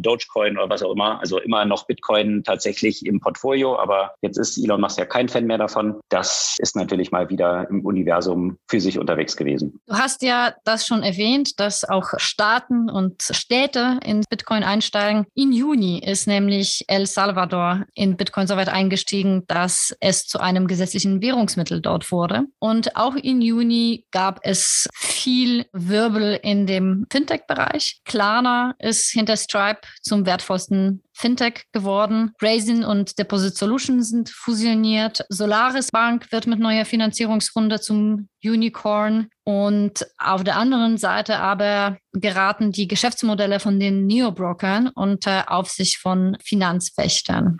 Ansonsten, ah ja, Scalable ist auch noch zum Unicorn geworden aus diesem Umfeld. Dann jenseits von dem Fintech-Space gab es erste Details zu dem digitalen EU-Identitätsnachweis und gleichzeitig hat aber auch Apple angekündigt, mit Apple Watch so ein One-Stop-Shop für die digitale Identität zu sein. Auch in Juni gab es einen weiteren Hackerangriff auf den weltgrößten Fleischkonzern. Trump hat äh, sein Blog wieder eingestellt, äh, was er dann später im Verlauf des Jahres wieder reaktiviert hat in einem viel größeren Stil. Dann gab es auf der Cybercrime-Front auch eine umgekehrte Entwicklung, und zwar die Ermittlungsbehörden schlugen zurück mit Trojan Shield.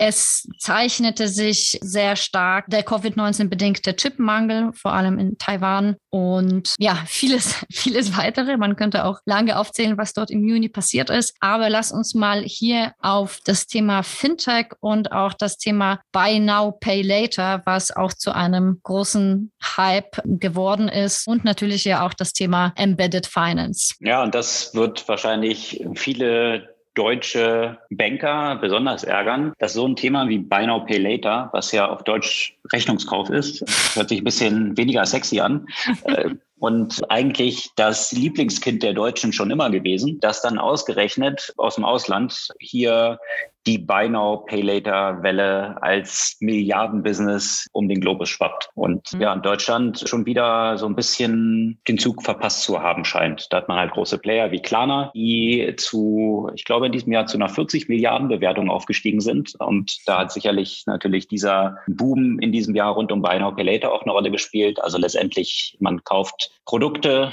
die man dann über einen gewissen Zeitraum abstottern kann und das erstmal zinslos. Das ist in der Regel so die Struktur. Damit greifen die Anbieter von Buy Now, Pay Later Kreditkartenunternehmen frontal an, also sehr etablierte Netzwerke, die aufgrund der Netzwerkeffekte sehr schwierig zu knacken sind und eine enorme Profitabilität aufweisen. Also vor dem Hintergrund der Profitabilität von Mastercard und Visa ist es klar, dass das ein attraktives Ziel ist und es ist aber sehr schwierig dort reinzukommen und Buy Now, Pay Later scheint jetzt erstmalig wirklich ein Hebel zu bieten, wo man für alle Player in dieser Kette Anreize schaffen kann, die bisher bei anderen Angreifern auf Visa und Mastercard gefehlt haben. Und das hat sicherlich zu dieser Dynamik in diesem Segment beigetragen, weil hier die Fantasie gesehen wird, dass man vielleicht diese Zahlungsnetzwerke damit disrupten kann. Und da gab es ja riesige Übernahmen von Square, die für fast 30 Milliarden einen australischen Player Afterpay gekauft haben, aber auch noch viele andere Übernahmen. Also gerade gerade jetzt im Juni, hattest du erwähnt, kam dieses Thema dann so wirklich auf. Da hatte man das Gefühl, jede Woche gab es ein paar Milliarden Bewertungen, Übernahmen, sämtlichen mhm. Spaces. PayPal hat in Japan was gekauft für ein paar Milliarden und so weiter. Also extreme Dynamik in dem Markt von Rechnungskauf. Ja, und auch ähm, Player wie Apple sind da eingestiegen. Ne? Apple hat ja auch eigenes Buy Now Pay Later. Dann hat auch Amazon eine große Kooperation angekündigt. Und äh, insgesamt, also jenseits von Buy Now Pay Later, was ich wirklich spannend fand, ist so diese Trend zu so Financial Super Apps. Also zuerst die Apps, die, die eher so eine, eine einzelne Nutzung haben, wie jetzt einfach Klarna, wie gesagt, mit einem Rechnungskauf, die sich ja aber zu Plattformen entwickeln und in alle möglichen Richt Richtungen gehen. Klarna hat zum Beispiel dann ja auch ein Girokonto ja schon am Anfang des Jahres in, in Deutschland eingeführt. PayPal, das sich in Richtung äh, Krypto und so weiter ausbaut. Klarna mit einer Übernahme von einem Unternehmen, Inspirock in dem Reisebereich, genauso übrigens auch wie Revolut, das auch Reisebuchung bei sich integriert. Also man sieht einfach dieses auch Verschwinden von den Industriegrenzen und diesen Ausbau von diesen Lösungen. Und gleichzeitig jetzt zum Beispiel äh, Solaris, aber auch anderen, wie zum Beispiel Banksware, was äh, auch von nicht so langer Zeit gegründet wurde, wachsen ja auch Player, die eben diese Embedded Finance Möglichkeit anbieten und quasi Unternehmen, die mit Financial Services Service im Zweifel gar nichts zu tun haben, die Möglichkeiten bieten, relativ einfach Finanzdienstleistungen aufzubauen, sei es Konten, sei es Kredite, sei es Versicherung. Also der Trend war ziemlich, auch schon von Anfang an äh, ziemlich sichtbar, dass dieses Thema Finanzen sehr branchenübergreifend wird und zwar in jeglicher Perspektive. Absolut. Und da stellt sich dann natürlich die Frage, diese Aggregation, die wir dort sehen, die aus beiden Richtungen kommt, also von den klassischen Finanzplayern, die versuchen stärker stärker E-Commerce-Ketten in der User Journey zu integrieren, von der einen Seite, als auch den klassischen E-Commerce-Playern, die immer stärker diese Finanzthemen bei sich integrieren, stellt sich die Frage, wer hat dort die größeren Chancen, diesen Kampf zu gewinnen? Dieses Verschwimmen von Branchengrenzen und möglichst viel dieser Wertschöpfungskette sich einzuverleiben. Und ja, da hat ja China ein paar Beispiele geliefert, aber natürlich ist der Markt in China auch ein ganz anderer, was diese Super-Apps angeht und auch der Reifegrad, der in diesem Markt existierte, als diese Apps kreiert wurden. Das wird sicherlich eines der zentralen Kämpfe auch in den kommenden Jahren noch sein, wer jetzt das Geschäft von wem hier sich mit einverleibt. Absolut. In Juli ging es dann natürlich in den Themen, die wir auch bereits angesprochen haben, weiter. Aber was in Juli auch besonders präsent wurde, war der Ransomware-Hacker-Angriff mit wirklich globalen Folgen auf Kassaya, wie auch in Deutschland die erstmalige Ausrufung eines Cyber-Katastrophenfalls. Das war natürlich ja auch eine, wir haben ja auch schon in den Monaten davor erwähnt, dass diese Ransomware-Attacken ja einfach zugenommen haben und äh, das hat sich ja auch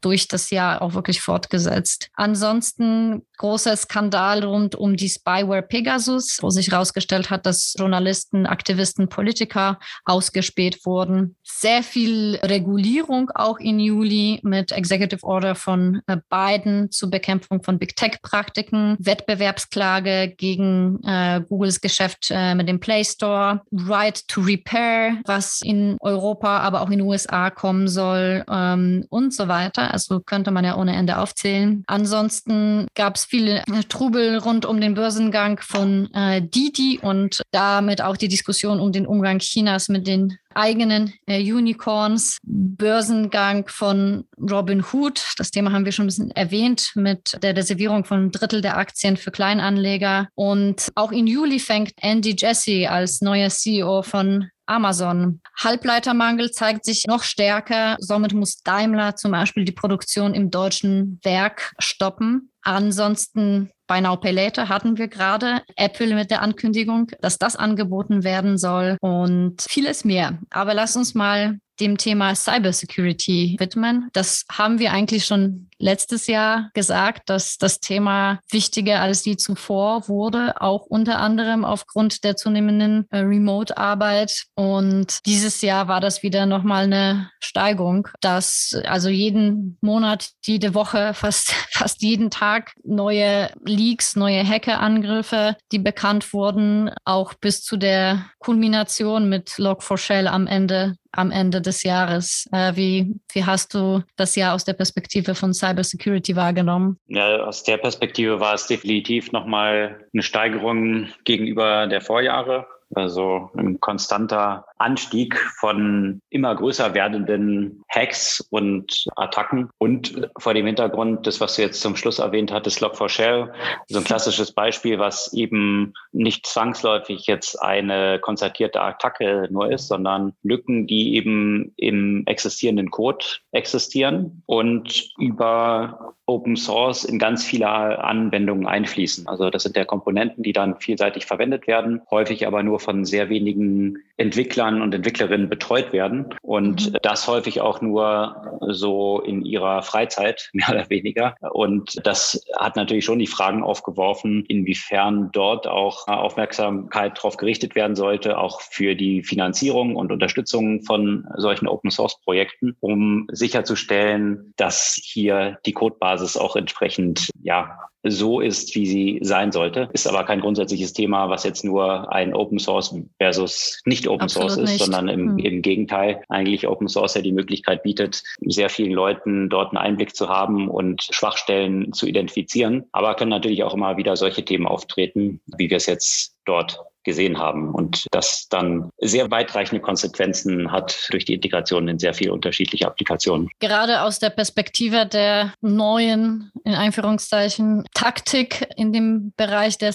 äh, Cyberkriminalität, auch gerne mal staatliche Cyberkriminalität, Harvest Now, Exploit Later. Also auch mit solchen Lücken wird nicht sofort klar, wie der Schaden ist, weil viele der Daten im Moment noch gar nicht genutzt werden können können, auch wenn sich Hacker Zugang dazu verschafft haben aufgrund der Verschlüsselung. Und hier ist allerdings die Erwartung der Hacker, aber auch der Sicherheitsfachleute, dass mit der Weiterentwicklung von zum Beispiel Quantencomputer viel mehr Entschlüsselungsmöglichkeiten in der Zukunft geben wird, sodass wir wirklich den ganzen Ausmaß der Sicherheitslücken, die wir jetzt entdecken oder noch nicht mal entdecken, erst in den kommenden Jahren zu spüren bekommen. Und man muss ja auch sagen, dass in diesem Kontext der Cybersecurity was sicherlich auch in dem vergangenen Jahr besorgniserregend war, dass es sich hier auch nicht nur um reine Kriminelle handelt, sondern dass es sich um Aktionen von Staaten wie China und Russland zum Beispiel handelt. Kommen wir zum August. Ja, China, Stichwort China. In China gibt es eben Kryptoboom und Kryptoregulierung und noch viele weitere Regulierungen, in die einerseits ja auch positiven Anklang haben, wie das Thema Privatsphäre, aber auch Limitierung von Reichtum von den großen Tech-Gründern. Es äh, wird auch Zugang zu Gaming reguliert. Es wird vieles in dem Bereich Gig-Economy und Arbeitsrecht reguliert ähm, und so weiter. Kommen wir gleich dazu, da das unser Fokusthema im August ist. Ansonsten eben, was es rauskam, dass es Spies for Hire in China gibt. Apropos Spionage, immer mehr Berichte über die Überwachung und im Homeoffice äh, werden bekannt und diskutiert. Apple gerät unter Beschuss aufgrund der sehr fraglichen Funktionalität mit dem Fotoscannen. Es kommt ein neues Gesetz zur Öffnung der App Stores von Google und Apple. Square kauft Afterpay. Es kommt auch im NFT-Bereich einiges, zum Beispiel den PSG-Fan-Token, äh, äh, mit dem ja auch Messi bei seinem Transfer zum Teil bezahlt wird. Äh, ein Hype rund um Board Apes, NFT. Ansonsten, ja, traurig, spannend die Situation in Afghanistan und auch dort die Diskussion rund um den Umgang von Social-Media-Plattformen mit den Taliban und OnlyFans, auch da besonders auf der Agenda mit der Diskussion rund um Erwachseneninhalte und die Rolle von Mastercard und Investoren in dem Ganzen. Aber jetzt zu China. Genau, das Thema OnlyFans und Mastercard Co. hatten wir hatten vorhin wir schon, schon mal etwas mhm. diskutiert. Tatsächlich eines der großen Themen, die sich über das vergangene Jahr gestreckt haben, ist der doch sehr rabiate Eingriff von der chinesischen Regierung in die Tech-Unternehmen. Und das war auch äh, sehr kontrovers diskutiert, da viel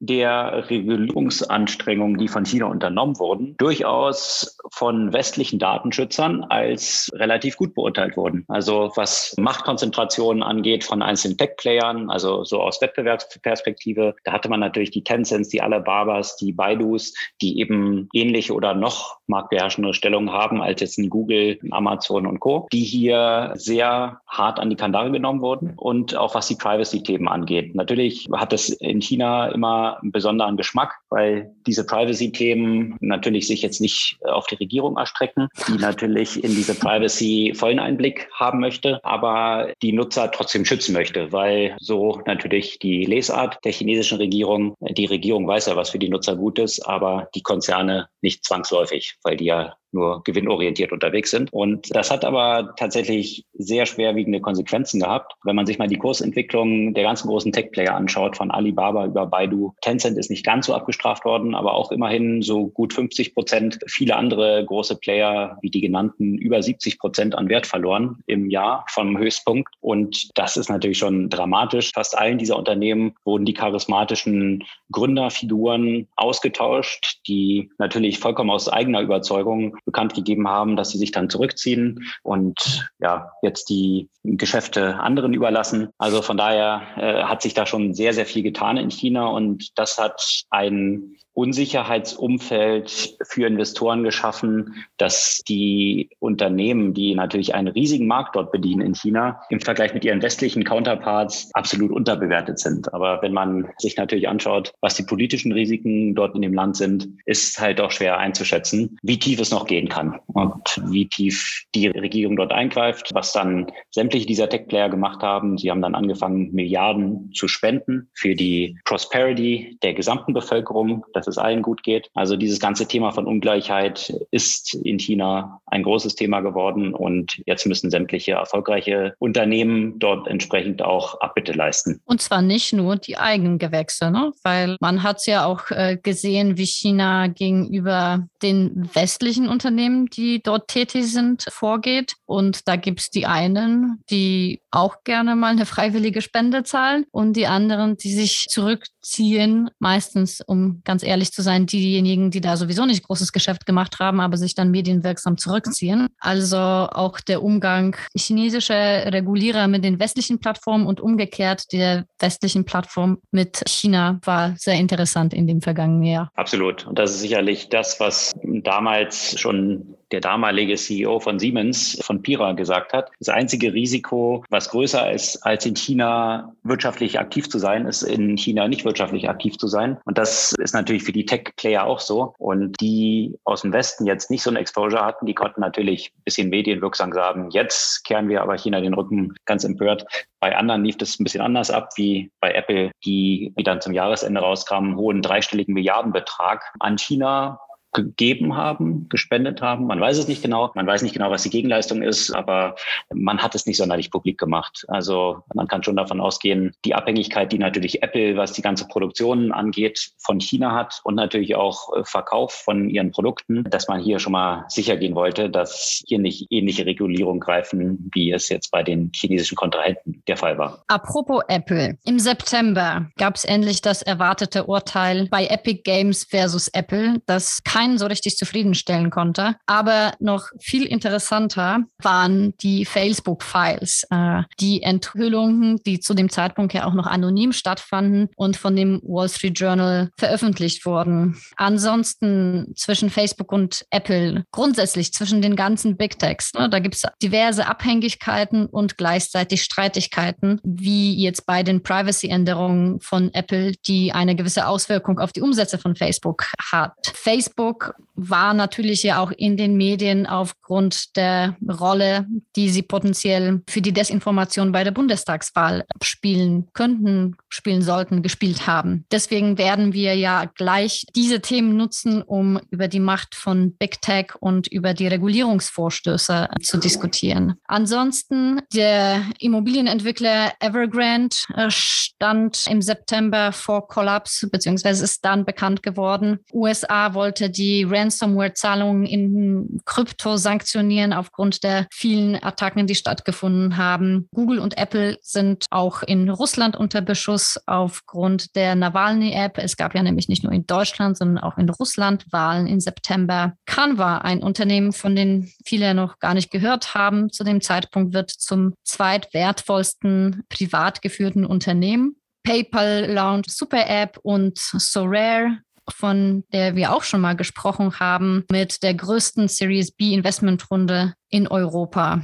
Genau, aber lass uns mal über die Big Techs sprechen, die natürlich ja auch schon von Anfang des Jahres die ganze Zeit ein Thema waren und auch die Regulierungsversuche, die nicht nur in China stattgefunden haben, sondern natürlich auch in Europa und USA. Ja, und vor allem im Westen auch erstmalig eine Dimension erreicht haben, die auch den großen Tech-Playern anfangen dürfte, Kopfschmerzen zu bereiten. Also bisher war das ja alles recht zahm, was dort war. Man hatte ab und zu mal dort ein paar Milliarden gezahlt, dort mal ein paar Milliarden, aber das war ja immer noch alles Portokasse. Aber ein paar Regulierungen oder ein paar Gerichtsentscheidungen, besonders im Kontext auch rund um Apple und die Auseinandersetzung mit Epic Games, wo natürlich große Konsequenzen dranhängen, was die Monetarisierung des App Stores angeht, die sind sicherlich schon eine bisschen andere Dimension, als man es bisher so kannte, oder? Das stimmt. Aber auch die Marktmacht von Plattformen, die gegeneinander ausgespielt wurden, um unter dem Deckmantel der Privacy zu sagen, ach nee, das, was Facebook macht, ist eigentlich böse. Wir unterstützen hier entsprechend dieses Tracking nicht mehr. Das hat diesen Konzernen schon ziemlich zugesetzt. Und umso mehr kann man auch diese Anstrengung von Facebook jetzt verstehen, dass sie sagen, wir versuchen jetzt mit dem Metaverse die nächste große Plattform zu werden, wo wir über die Hardware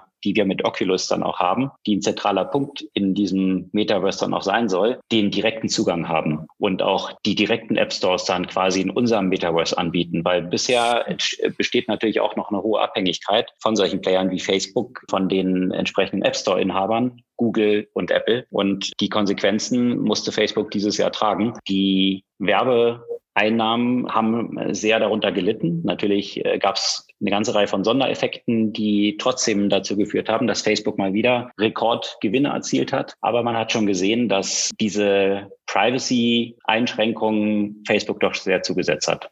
Ich glaube, das ist auch mit dem Thema lange nicht vorbei, nicht wahr? Also mit der Regulierung. Ich meine, das sind ja eher alles noch Versuche. Da ist, glaube ich, noch doch ziemlich viel zu tun. Interessant, dass äh, sich einige Behörden jetzt so ein bisschen genauer die ganzen Transaktionen anschauen, die stattgefunden haben, wo bisher alle diese Big Techs shoppen gehen konnten ohne Ende. Und äh, jetzt auf einmal fängt es an bei eher den kleineren Transaktionen, wie jetzt zum Beispiel bei Giphy, dass da nochmal drauf geguckt wird. Ein Breakup von Unternehmen wie Facebook erscheint mir weiterhin nicht sehr realistisch und wahrscheinlich auch nicht unbedingt the way to go. Ja, würde ich auch so sehen, obwohl das natürlich auch von immer mehr Verfechtern auch gefordert wird. Die Frage ist aber, ob ein Breakup tatsächlich dann die erwünschten Resultate erzielen würde oder äh, letztendlich nicht hier auch mit anderen Mitteln der Regulierung das Gleiche oder etwas Besseres sogar noch schneller erreicht werden kann, weil natürlich solche Verfahren dann auch extrem langwierig sind. Das hat man mit Microsoft gesehen. Und in der Regel, wenn sich so ein Verfahren gerade im Tech-Umfeld über viele Jahre hinzieht, gibt es vielleicht schon ein paar Technologie-Iterationen später, in denen dieses Topic schon wieder gar keine Rolle mehr spielt, was man jetzt gerade reguliert hat. Ja, absolut. Und eine gewisse Hoffnung besteht, dass wenn sich die Führung von Facebook nicht ändert, dass sie das schaffen, auch tatsächlich alleine kaputt zu wirtschaften. Was gab es im Oktober? Vieles natürlich wieder. Also alle die Themen ziehen sich ja ständig durch. Was ich besonders interessant fand, dass sehr viel im Oktober über die Nachwirkungen der Pandemie, Nachwirkungen, als wäre das schon vorbei, naja, also die, die Wirkungen in, in vielen globalen Kontexten, also die ganze Lieferkettenproblematik, die entstanden ist aufgrund von fehlenden Chips vor allem, aber auch rund um das Thema Remote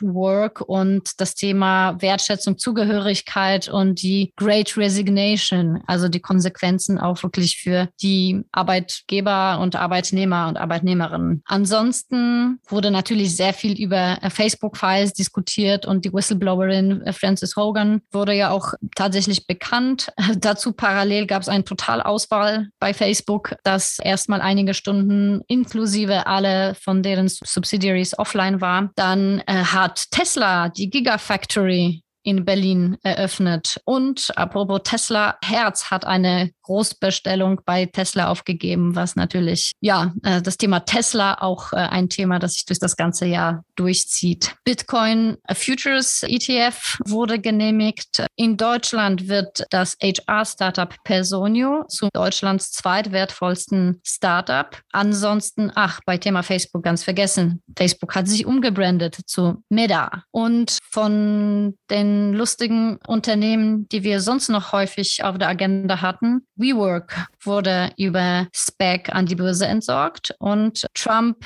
hat die Wiederkehrversuch mit äh, Truth Social, also einen Social und nicht nur Social Media Empire oder vielmehr Digital Empire, was da entstehen soll. Absolut. Und diesen Börsengang von WeWork, da hat sich zumindest einer richtig für feiern lassen und das war Adam Newman, der Gründer der zwei Milliarden dafür bekommen hat, elf Milliarden zu verbrennen an Investorengeld, der wird wahrscheinlich eine etwas überschaubare Schar von Mitarbeitern auf seiner Party zum Börsengang gehabt haben, da er dort nicht gerade in bester Erinnerung geblieben ist. Zwei Milliarden quasi an Exit-Erlösen mitgenommen, während viele Mitarbeiter dort ja nicht viel für ihre Shares gesehen haben oder gar nichts. Aber die Hauptthemen tatsächlich, die wir so im Oktober gesehen haben und die sich über das ganze Jahr zogen, waren tatsächlich diese Lieferkettenprobleme.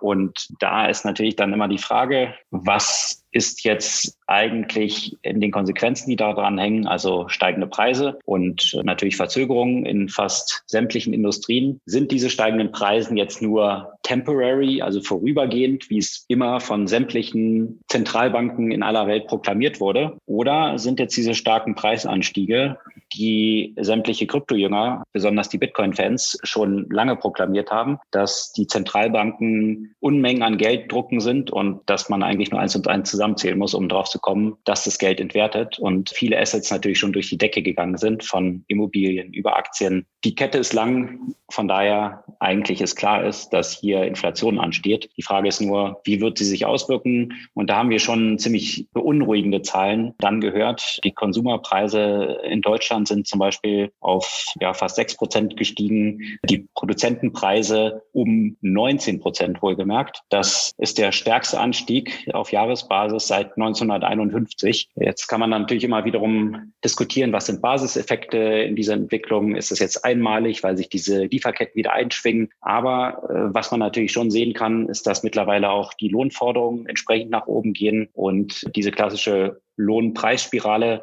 dann durchaus auch zu einer nicht nur vorübergehenden Inflation führen kann. Und das haben dann zum Jahresende auch die großen Notenbanken der Welt realisieren müssen, allen voran die Fed, die äh, jetzt ziemlich schnell umsteuern musste und erstmal die Anleihenkäufe zurückgefahren hat, also das Geld, was in den Markt gespielt wird, reduziert und Zinserhöhungen auch angekündigt hat. Und das wird natürlich jetzt im kommenden Jahr eine schwierige Gratwanderung in einer Wirtschaft, die noch nicht wirklich auf sicherem Pfad ist, in diese Wirtschaft hinein die Zinsen zu erhöhen und Gefahr zu laufen, die Wirtschaft abzuwürgen, aber andererseits auch sicherzustellen, dass jetzt hier die Inflation nicht aus dem Ruder läuft. Hm. Sicherlich ein Thema, was das kommende Jahr bestimmen wird und zum Ende des Jahres auch die Börsen bestimmt hat, sämtliche Tech-Werte, die ja bisher in diesem Jahr unglaublich gestiegen waren, weil ihre Gewinne weit in der Zukunft liegen und sie sehr großes Wachstum haben, wurden in den Boden gerammt und gespitzt, teilweise in kurzer Zeit 50 Prozent verloren, 30 Prozent, 50 Prozent und weiter. Wohingegen die profitablen Tech-Player, die den Großteil der Indizes ausmachen, also so ein Nasdaq, wie jetzt ein Apple, ein Amazon und so weiter, die sind relativ unbeschadet durch diese Inflationsangst und Zinsangst gefahren, weil sie heute schon profitabel sind. Und das, obwohl Apple quasi ihre Lieferversprechen nicht erfüllen konnte aufgrund des Chipmangels. Ja, und das ist faszinierende, wie sich eben dort der Markt dann auseinander dividiert. Wenn man sich die Börsen mhm. anschaut, auf Indexbasis war es ein sehr gutes Jahr. Und wenn man sich dann aber mal anschaut, wie viel dieser Titel in einem Nasdaq dafür verantwortlich waren, die sind natürlich aufgrund der Größe des Unternehmens auch sehr hoch gewichtet, dann sind es tatsächlich nur vier, fünf Unternehmen, die eigentlich für die Indexentwicklung verantwortlich sind. Und ein Großteil der restlichen Aktien in diesen Indizes haben kräftige Verluste hingelegt. Und ja, und so fühlten sich viele Leute, die jetzt mit Einzelaktien unterwegs waren, wahrscheinlich ziemlich bestraft im Gegensatz dazu, was jetzt so eine Index-Performance anging. Ansonsten hatte die Pandemie auch noch eine andere Auswirkung auf einer anderen Ebene. Nicht nur die Rohstoffe oder die Einzelteile wie Chips wurden knapp, sondern auch die Menschen, die in den Unternehmen arbeiten sollten. Man hat gesehen, dass nachdem das Jahr 2020 eh etwas stabil lief, da die Menschen ja froh waren, dass die Arbeit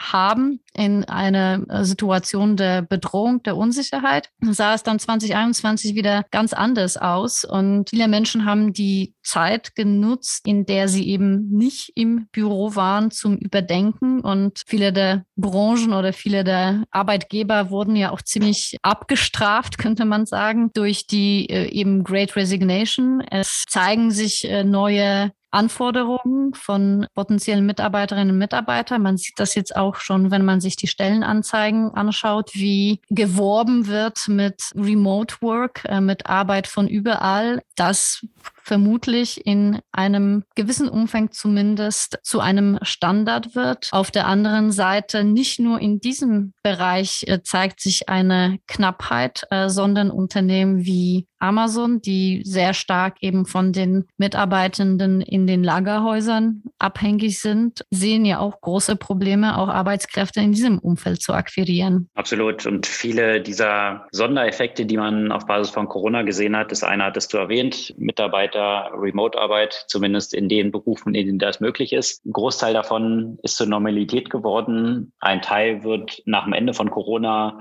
vermutlich auch wieder zurückswitchen, aber es wird höchstwahrscheinlich eher so eine hybride Geschichte sein. Das mhm. haben auch viele Unternehmen schon angekündigt, dass eine bestimmte Anzahl von Tagen pro Woche Mitarbeiter von zu Hause arbeiten können. Und wenn man jetzt nur zwei Jahre zurückdenkt, so einzelne Meetings, die man gemacht hat, wo man irgendwo hingeflogen ist, nur um so ein Kennenlernen-Meeting zu haben, das heute nicht mehr außerhalb von Zoom stattfindet, kann man sich kaum noch vorstellen. Also das ist eigentlich selbstverständlich, dass man sich auf Zoom erstmal zusammenschließt und dann schaut, ob in der nächsten Iteration vielleicht nochmal ein persönliches Treffen auch notwendig wird. Also sicherlich eine ganze Reihe von Themen, die durch den Einschnitt, den diese Pandemie erzeugt hat, sich auch verändert haben. Mal abgesehen davon von den Geldern, die ausgeschüttet wurden, die tatsächlich auch zumindest in den USA einen Anstieg des Wohlstands geführt haben, hm. weil plötzlich man ja schon davon sprechen kann, dass man so eine Art von bedingungsloses Grundeinkommen Großexperiment hatte hier auf dieser Basis. Mhm. Äh, und ja, damit die Bereitschaft von vielen Leuten, bestimmte Jobs anzunehmen, die schlecht bezahlt sind und vielleicht keine guten Arbeitsbedingungen haben, auch ziemlich zurückgegangen ist. Und da finde ich die Entwicklung dann auch interessant, dass dann plötzlich solche Unternehmen, die auch immer am Pranger standen, wie in Amazon, plötzlich diejenigen sind, die mittlerweile weit über Mindestlohn zahlen, auch im Lager wohlgemerkt. Mhm. Und teilweise, das fand ich auch in Deutschland im Wahlkampf so lustig, auf der einen Seite das Plakat von der SPD zu sehen mit einer Mindestlohnforderung pro Stunde und daneben ein Plakat von Amazon, wo der Mindestlohn pro Stunde weit höher angegeben wurde. Also haben die bösen Arbeitgeber und Tech-Unternehmen hier teilweise die gewerkschaftlichen Forderungen rechts überholt.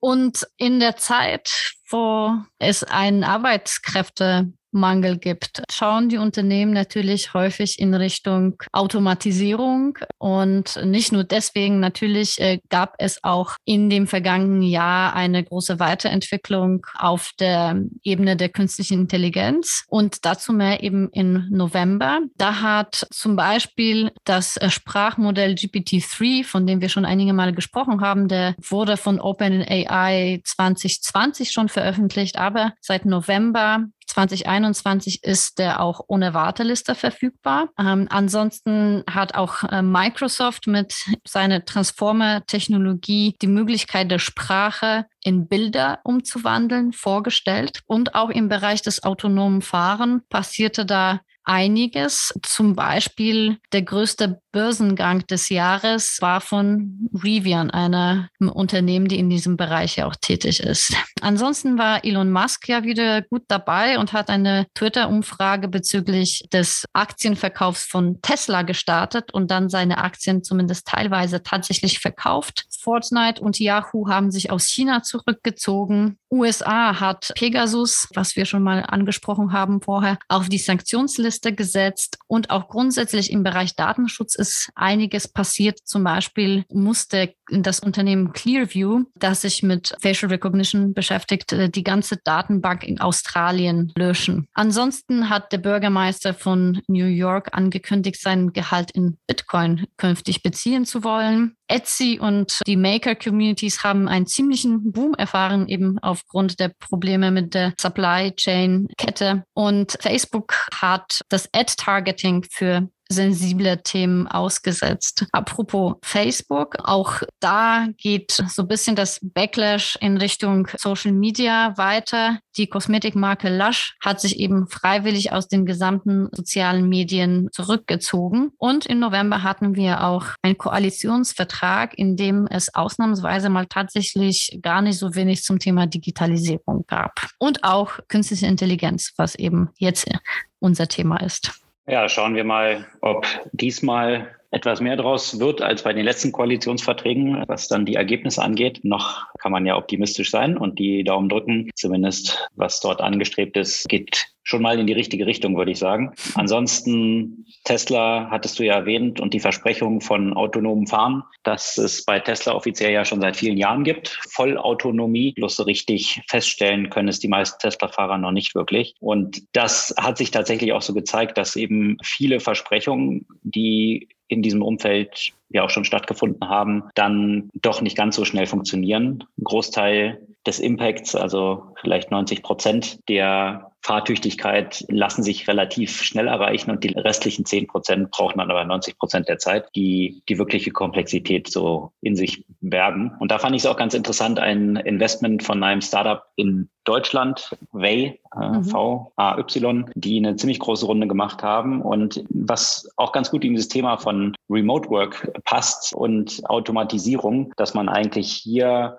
einen Zwischenweg findet, Autos remote zu steuern, also von Mitarbeitern und Mitarbeiterinnen, die nicht im Auto sitzen, sondern vor Screens in einem Office und das Auto fahren. Sicherlich ein interessanter Weg und auch eine Möglichkeit, bis es diese tatsächlich voll AI automatisierte Autoflotte gibt, das zu überbrücken und natürlich diesbezüglich auch die Kosten nach unten zu bringen. Wenn ich Mitarbeiter in der ganzen Welt dann haben kann, die Autos steuern, kann man natürlich auch hier solche Tätigkeiten, die sonst natürlich sehr stark an den Ort gebunden sind und dementsprechend auch an das Lohngefüge, dann günstiger anbieten, wenn ich Mitarbeiter aus etwas günstigeren Ländern dort dann anstellen kann. Vielleicht noch eine Sache zum autonomen Fahren. Das Interessante war, dass die erste Zulassung für eine Stufe 3 Autonomie hat eben nicht Tesla, nicht Rivian, sondern eben Daimler erhalten und das in Deutschland, auch wenn es natürlich nur eingeschränkt ist. Trotzdem ist es sicherlich ein interessanter Meilenstein. Aber was war rund um GPT-3 in dem vergangenen Jahr los? Das haben wir nicht gar nicht so häufig berichtet wie in den Jahren davor, aber auch da gab es Entwicklungen. Also bei GPT-3 vielleicht vielleicht mal kurz zusammengefasst, geht es ganz grob um Sprachmodelle, wo Künstliche Intelligenz oder Machine Learning dann in Richtung wirbt, um auf Wahrscheinlichkeiten basierend das nächste Wort zu ermitteln. Jetzt mal ganz mhm knapp formuliert. Und auf dieser Basis, was ein Wort ist, ist ja dann auch relativ. Das funktioniert natürlich bei Computercode genauso, dass man ganz große Mengen an Daten in diese Systeme füttert und dann sehr erstaunliche Ergebnisse schon rauskommen. Also dass man dem Computer dann eben angeben kann, ein bestimmtes Thema, Reisen zum Beispiel, Reisen durch Deutschland im vollautonomen Auto, jetzt mal als ein Beispiel. Und das soll jetzt so in der Form von Shakespeare formuliert sein und dann spuckt das System dort einen Text aus, der tatsächlich erstaunlich gut ist. Und da gibt es natürlich sehr viele Anwendungsfälle, die, die sich daran knüpfen, die aber auch mittlerweile, das hattest du ja dann erwähnt, auch wesentlich weitergehen. Jetzt nicht nur bei sprachgestützten Themen, sondern eben halt auch schon, was Bilder angeht, dass ich Bilder und Code eigentlich das Programmieren, so die Zukunftsvision dann auch durch Zuruf erledigen kann. Also so zumindest die, Zukunftsfantasie, die dort eine große Rolle spielt. Ja, bin gespannt. Das wird ja nächstes Jahr auch sicherlich ganz viel zu dem Thema auch geben, nicht nur im Sprachmodell, nicht nur im autonomen Fahren, sondern in vielen Bereichen, die wir auch am Rande betrachtet haben, wie zum Beispiel auch Medikamentenentwicklung und vielen anderen Themen, in denen Künstliche Intelligenz jetzt schon eingesetzt wird, auch wenn zum Teil nur im Forschungsbereich. Dezember, da kommen wir, kommen wir zum, zum letzten Ende. Monat. Kommen wir zum letzten Monat und zu dem Akronym wahrscheinlich der in dem Space, in dem wir uns hier befinden, am populärsten wurde im letzten Jahr NFTs. Da hat zum Beispiel Adidas auch die Zahlen dargestellt, wie viel sie eben mit äh, NFTs bereits verdient haben. Nike wiederum hat auch ein NFT-Studio Artifact gekauft. Ein Banksy wurde in 10.000 NFT-Teilen verkauft und ERC 721, also auch ein NFT-Protokoll wurde als einflussreichste Nicht-Person in der Kunstwelt 2021 genannt. Ansonsten hat im Dezember sich auch Square in Block umbenannt. Und ja, da ist auch der Jack Dorsey mit seinem ganzen Fokus hingegangen, während Twitter einen neuen CEO bekommt. Eine 150 Milliarden Dollar Klage wurde von den Rohingya gegen Facebook erhoben. Telegram hat zunehmend ja ein gewisses negatives Gesicht gezeigt und steht im Visier der deutschen Behörden. Die Neobank äh, Newbank hat in Brasilien ein großartiges Börsendebüt hingelegt und auch weitere Fintechs haben mir auch gute News zu melden. Also große Finanzierungsrunden bei Mambo, Monzo und Pleo. Eine EU-Regulierung der Gig-Economy soll kommen, von der wir auch mal gesprochen haben. Die Finanzierungsrunde von Way, die du bereits äh, erwähnt hast. Und natürlich Log4Shell, also eine kritische Sicherheitslücke. Und über die Auswirkungen diskutieren wir auch weiter. NFTs. NFTs, genau. Das äh, sicherlich nicht erst im Dezember das Thema. Dort waren nochmal große News aufgekommen. Ist es tatsächlich so wirklich in der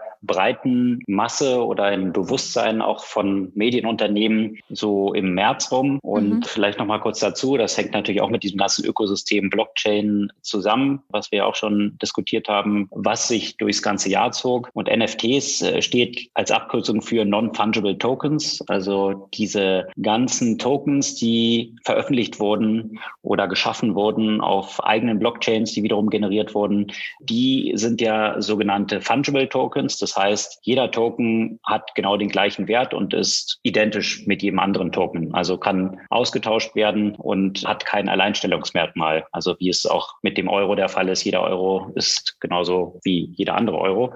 Bei NFTs ist es wiederum anders. Hier hat man digitale Güter, die einmalig sind und das wird viele und hat viele ziemlich verwirrt, weil man sagt, man hat jetzt ein JPEG, also ein digitales Bild und das geflügelte Wort wurde dann dort Right-Click. Ja, also man kann ja Right-Click und Save As machen, dann habe ich das Bild auch. Die Besonderheit ist aber hier, dass man mit dieser digitalen Datei, egal ob es jetzt ein Bild ist, ein Musikstück, ein Text, was auch immer, irgendein digitales Format mit einer eindeutigen Zuordnung verknüpfen, also dass es non-fungible ist und in der Blockchain eben festgeschrieben ist, wer der Owner dieses Werks ist. Und das bietet natürlich eine ganze Menge an Anwendungsfällen, also Tokenizing von bestimmten Wirtschaftsgütern, wie du es auch beschrieben hast, im Kunstbereich zum Beispiel, hier mit einem Werk von Banksy, wo sich viele Investoren, die gerne auch mal Kunst kaufen würden, aber die notwendigen Mittel fehlen, dann auch an dieser Assetklasse beteiligen können, indem halt zum Beispiel Picasso genommen wird und eben zugeordnet wird, dass sich hier verschiedenste Leute daran beteiligen können und das dann über solche NFTs abgewickelt wird. Durch die Decke gegangen sind dann solche Geschichten wie CryptoPunks und Board Ape,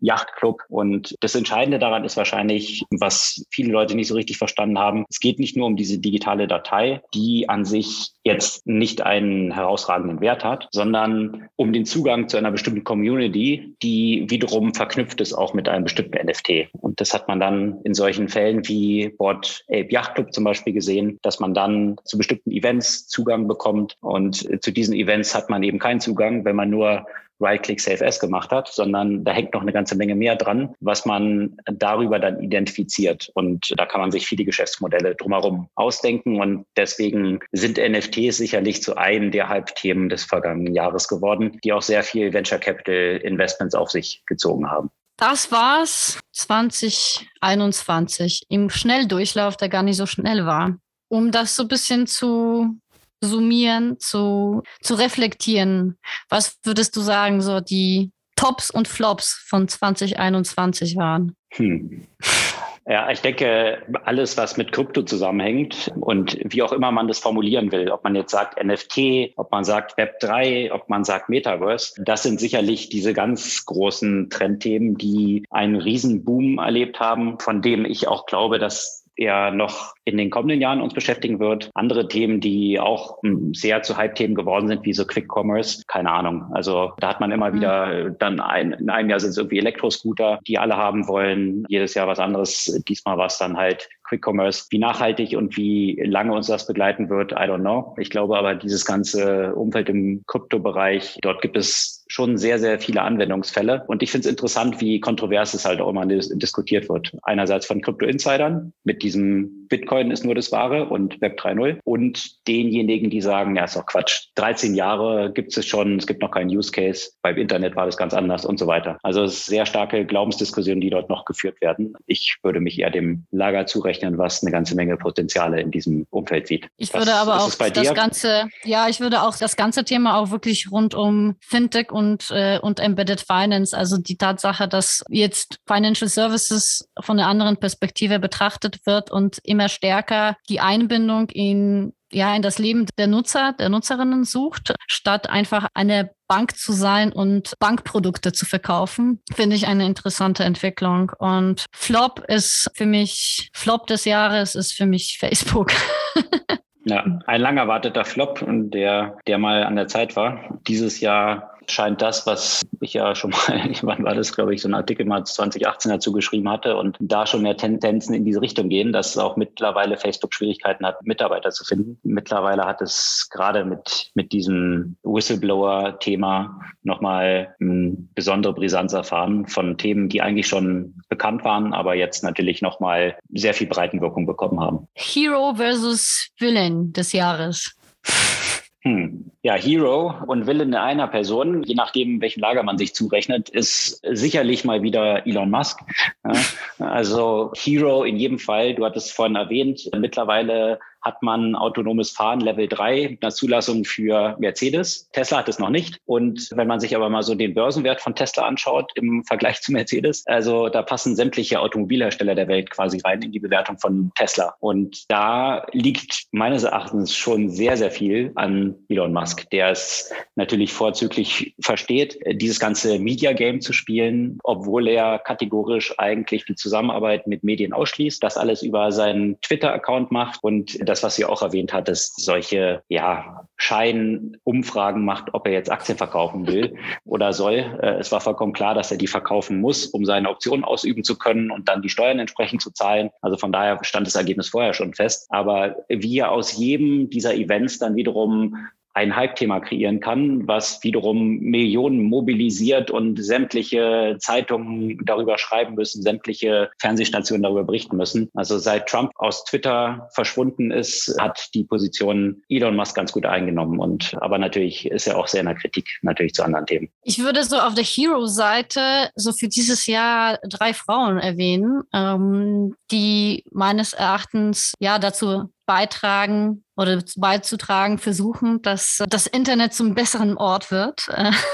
Mhm. Und zwar auf der einen Seite eben so Francis Hogan und äh, Lina Khan, die jeweils auf unterschiedliche Art und Weise gegen, vor allem hier Francis Hogan gegen Facebook oder Lina Khan grundsätzlich gegen die Plattform vorgehen. Aber auch äh, die Whitney Wolf Hurt, die Gründerin von Bumble, die auch Erfolg gekrönt äh, gezeigt hat, dass man auch Dating machen kann, dass auch stärker Frauen, die da im Zweifel auch das äh, schwächere äh, Glied, sagen wir mal, sind äh, in der Kette, mit einem entsprechenden Design ja auch besser ermächtigen und auch vor Angriffen ein Stück weit schützen kann. Das fand ich interessant. Und Villain äh, sind für mich tatsächlich relativ klar Mark Zuckerberg und seine Kompagnons, also auch äh, Sandberg, die es einfach immer wieder zeigen, dass sie einfach nur machtgeil sind und nicht bereit sind, äh, irgendwelche Zugeständnisse zu machen, nicht bereit sind zuzugeben, wenn sie längst äh, von der Schädlichkeit, von ihren Praktiken wissen, davon Abstand zu halten. Und für mich äh, gehören sie einfach wirklich zu den Top-Villains. Mhm. Würde ich zustimmen und, und eine weitere Frau nennen als eine der Top Heroes auch des Jahres, die gerade die negativen Auswirkungen von Facebook in so einem Land wie den Philippinen auch immer thematisiert hat und angeprangert hat und das aus den Philippinen heraus. Dazu braucht es schon eine Menge Mut. Maria mhm. Ressa, die dann wohlgemerkt auch in 2021 dafür den Friedensnobelpreis verliehen bekommen hat. Absolut verdient dort gegen einen Diktator, der äh, Tausende von Leuten äh, umbringen lässt. Und naja, die Gerichte, die schon lange, lange natürlich nicht mehr unabhängig sind, in so einem Land dann den Mut aufzubringen, diese, diese Verbrechen anzuprangern und auch gleichzeitig diese negativen Auswirkungen, die so ein Diktator auch genutzt hat, um dort an die Macht zu kommen, stark befeuert durch Facebook auch, das entsprechend anzuprangern. Die größte Überraschung? Die größte Überraschung würde ich auch wiederum in dem Umfeld, also einerseits in diesem Umfeld von Krypto wiederum verorten, NFT. Ich muss ehrlich sagen, ich habe mich, obwohl ich mich recht viel mit Krypto beschäftige, damit noch nicht so wirklich befasst, dass das das Trendthema überhaupt werden konnte und tatsächlich auch Quick Commerce. Also äh, ich bin noch immer on the fence of, glaube ich dran, glaube ich nicht dran. Aus Konsumentenperspektive ist natürlich schon faszinierend, wie das überhaupt funktioniert. Also davor auch höheren Respekt, wie man das schaffen kann, innerhalb von acht Minuten irgendwie Produkte auszuliefern. Ist es das jetzt dieses world-changing Topic?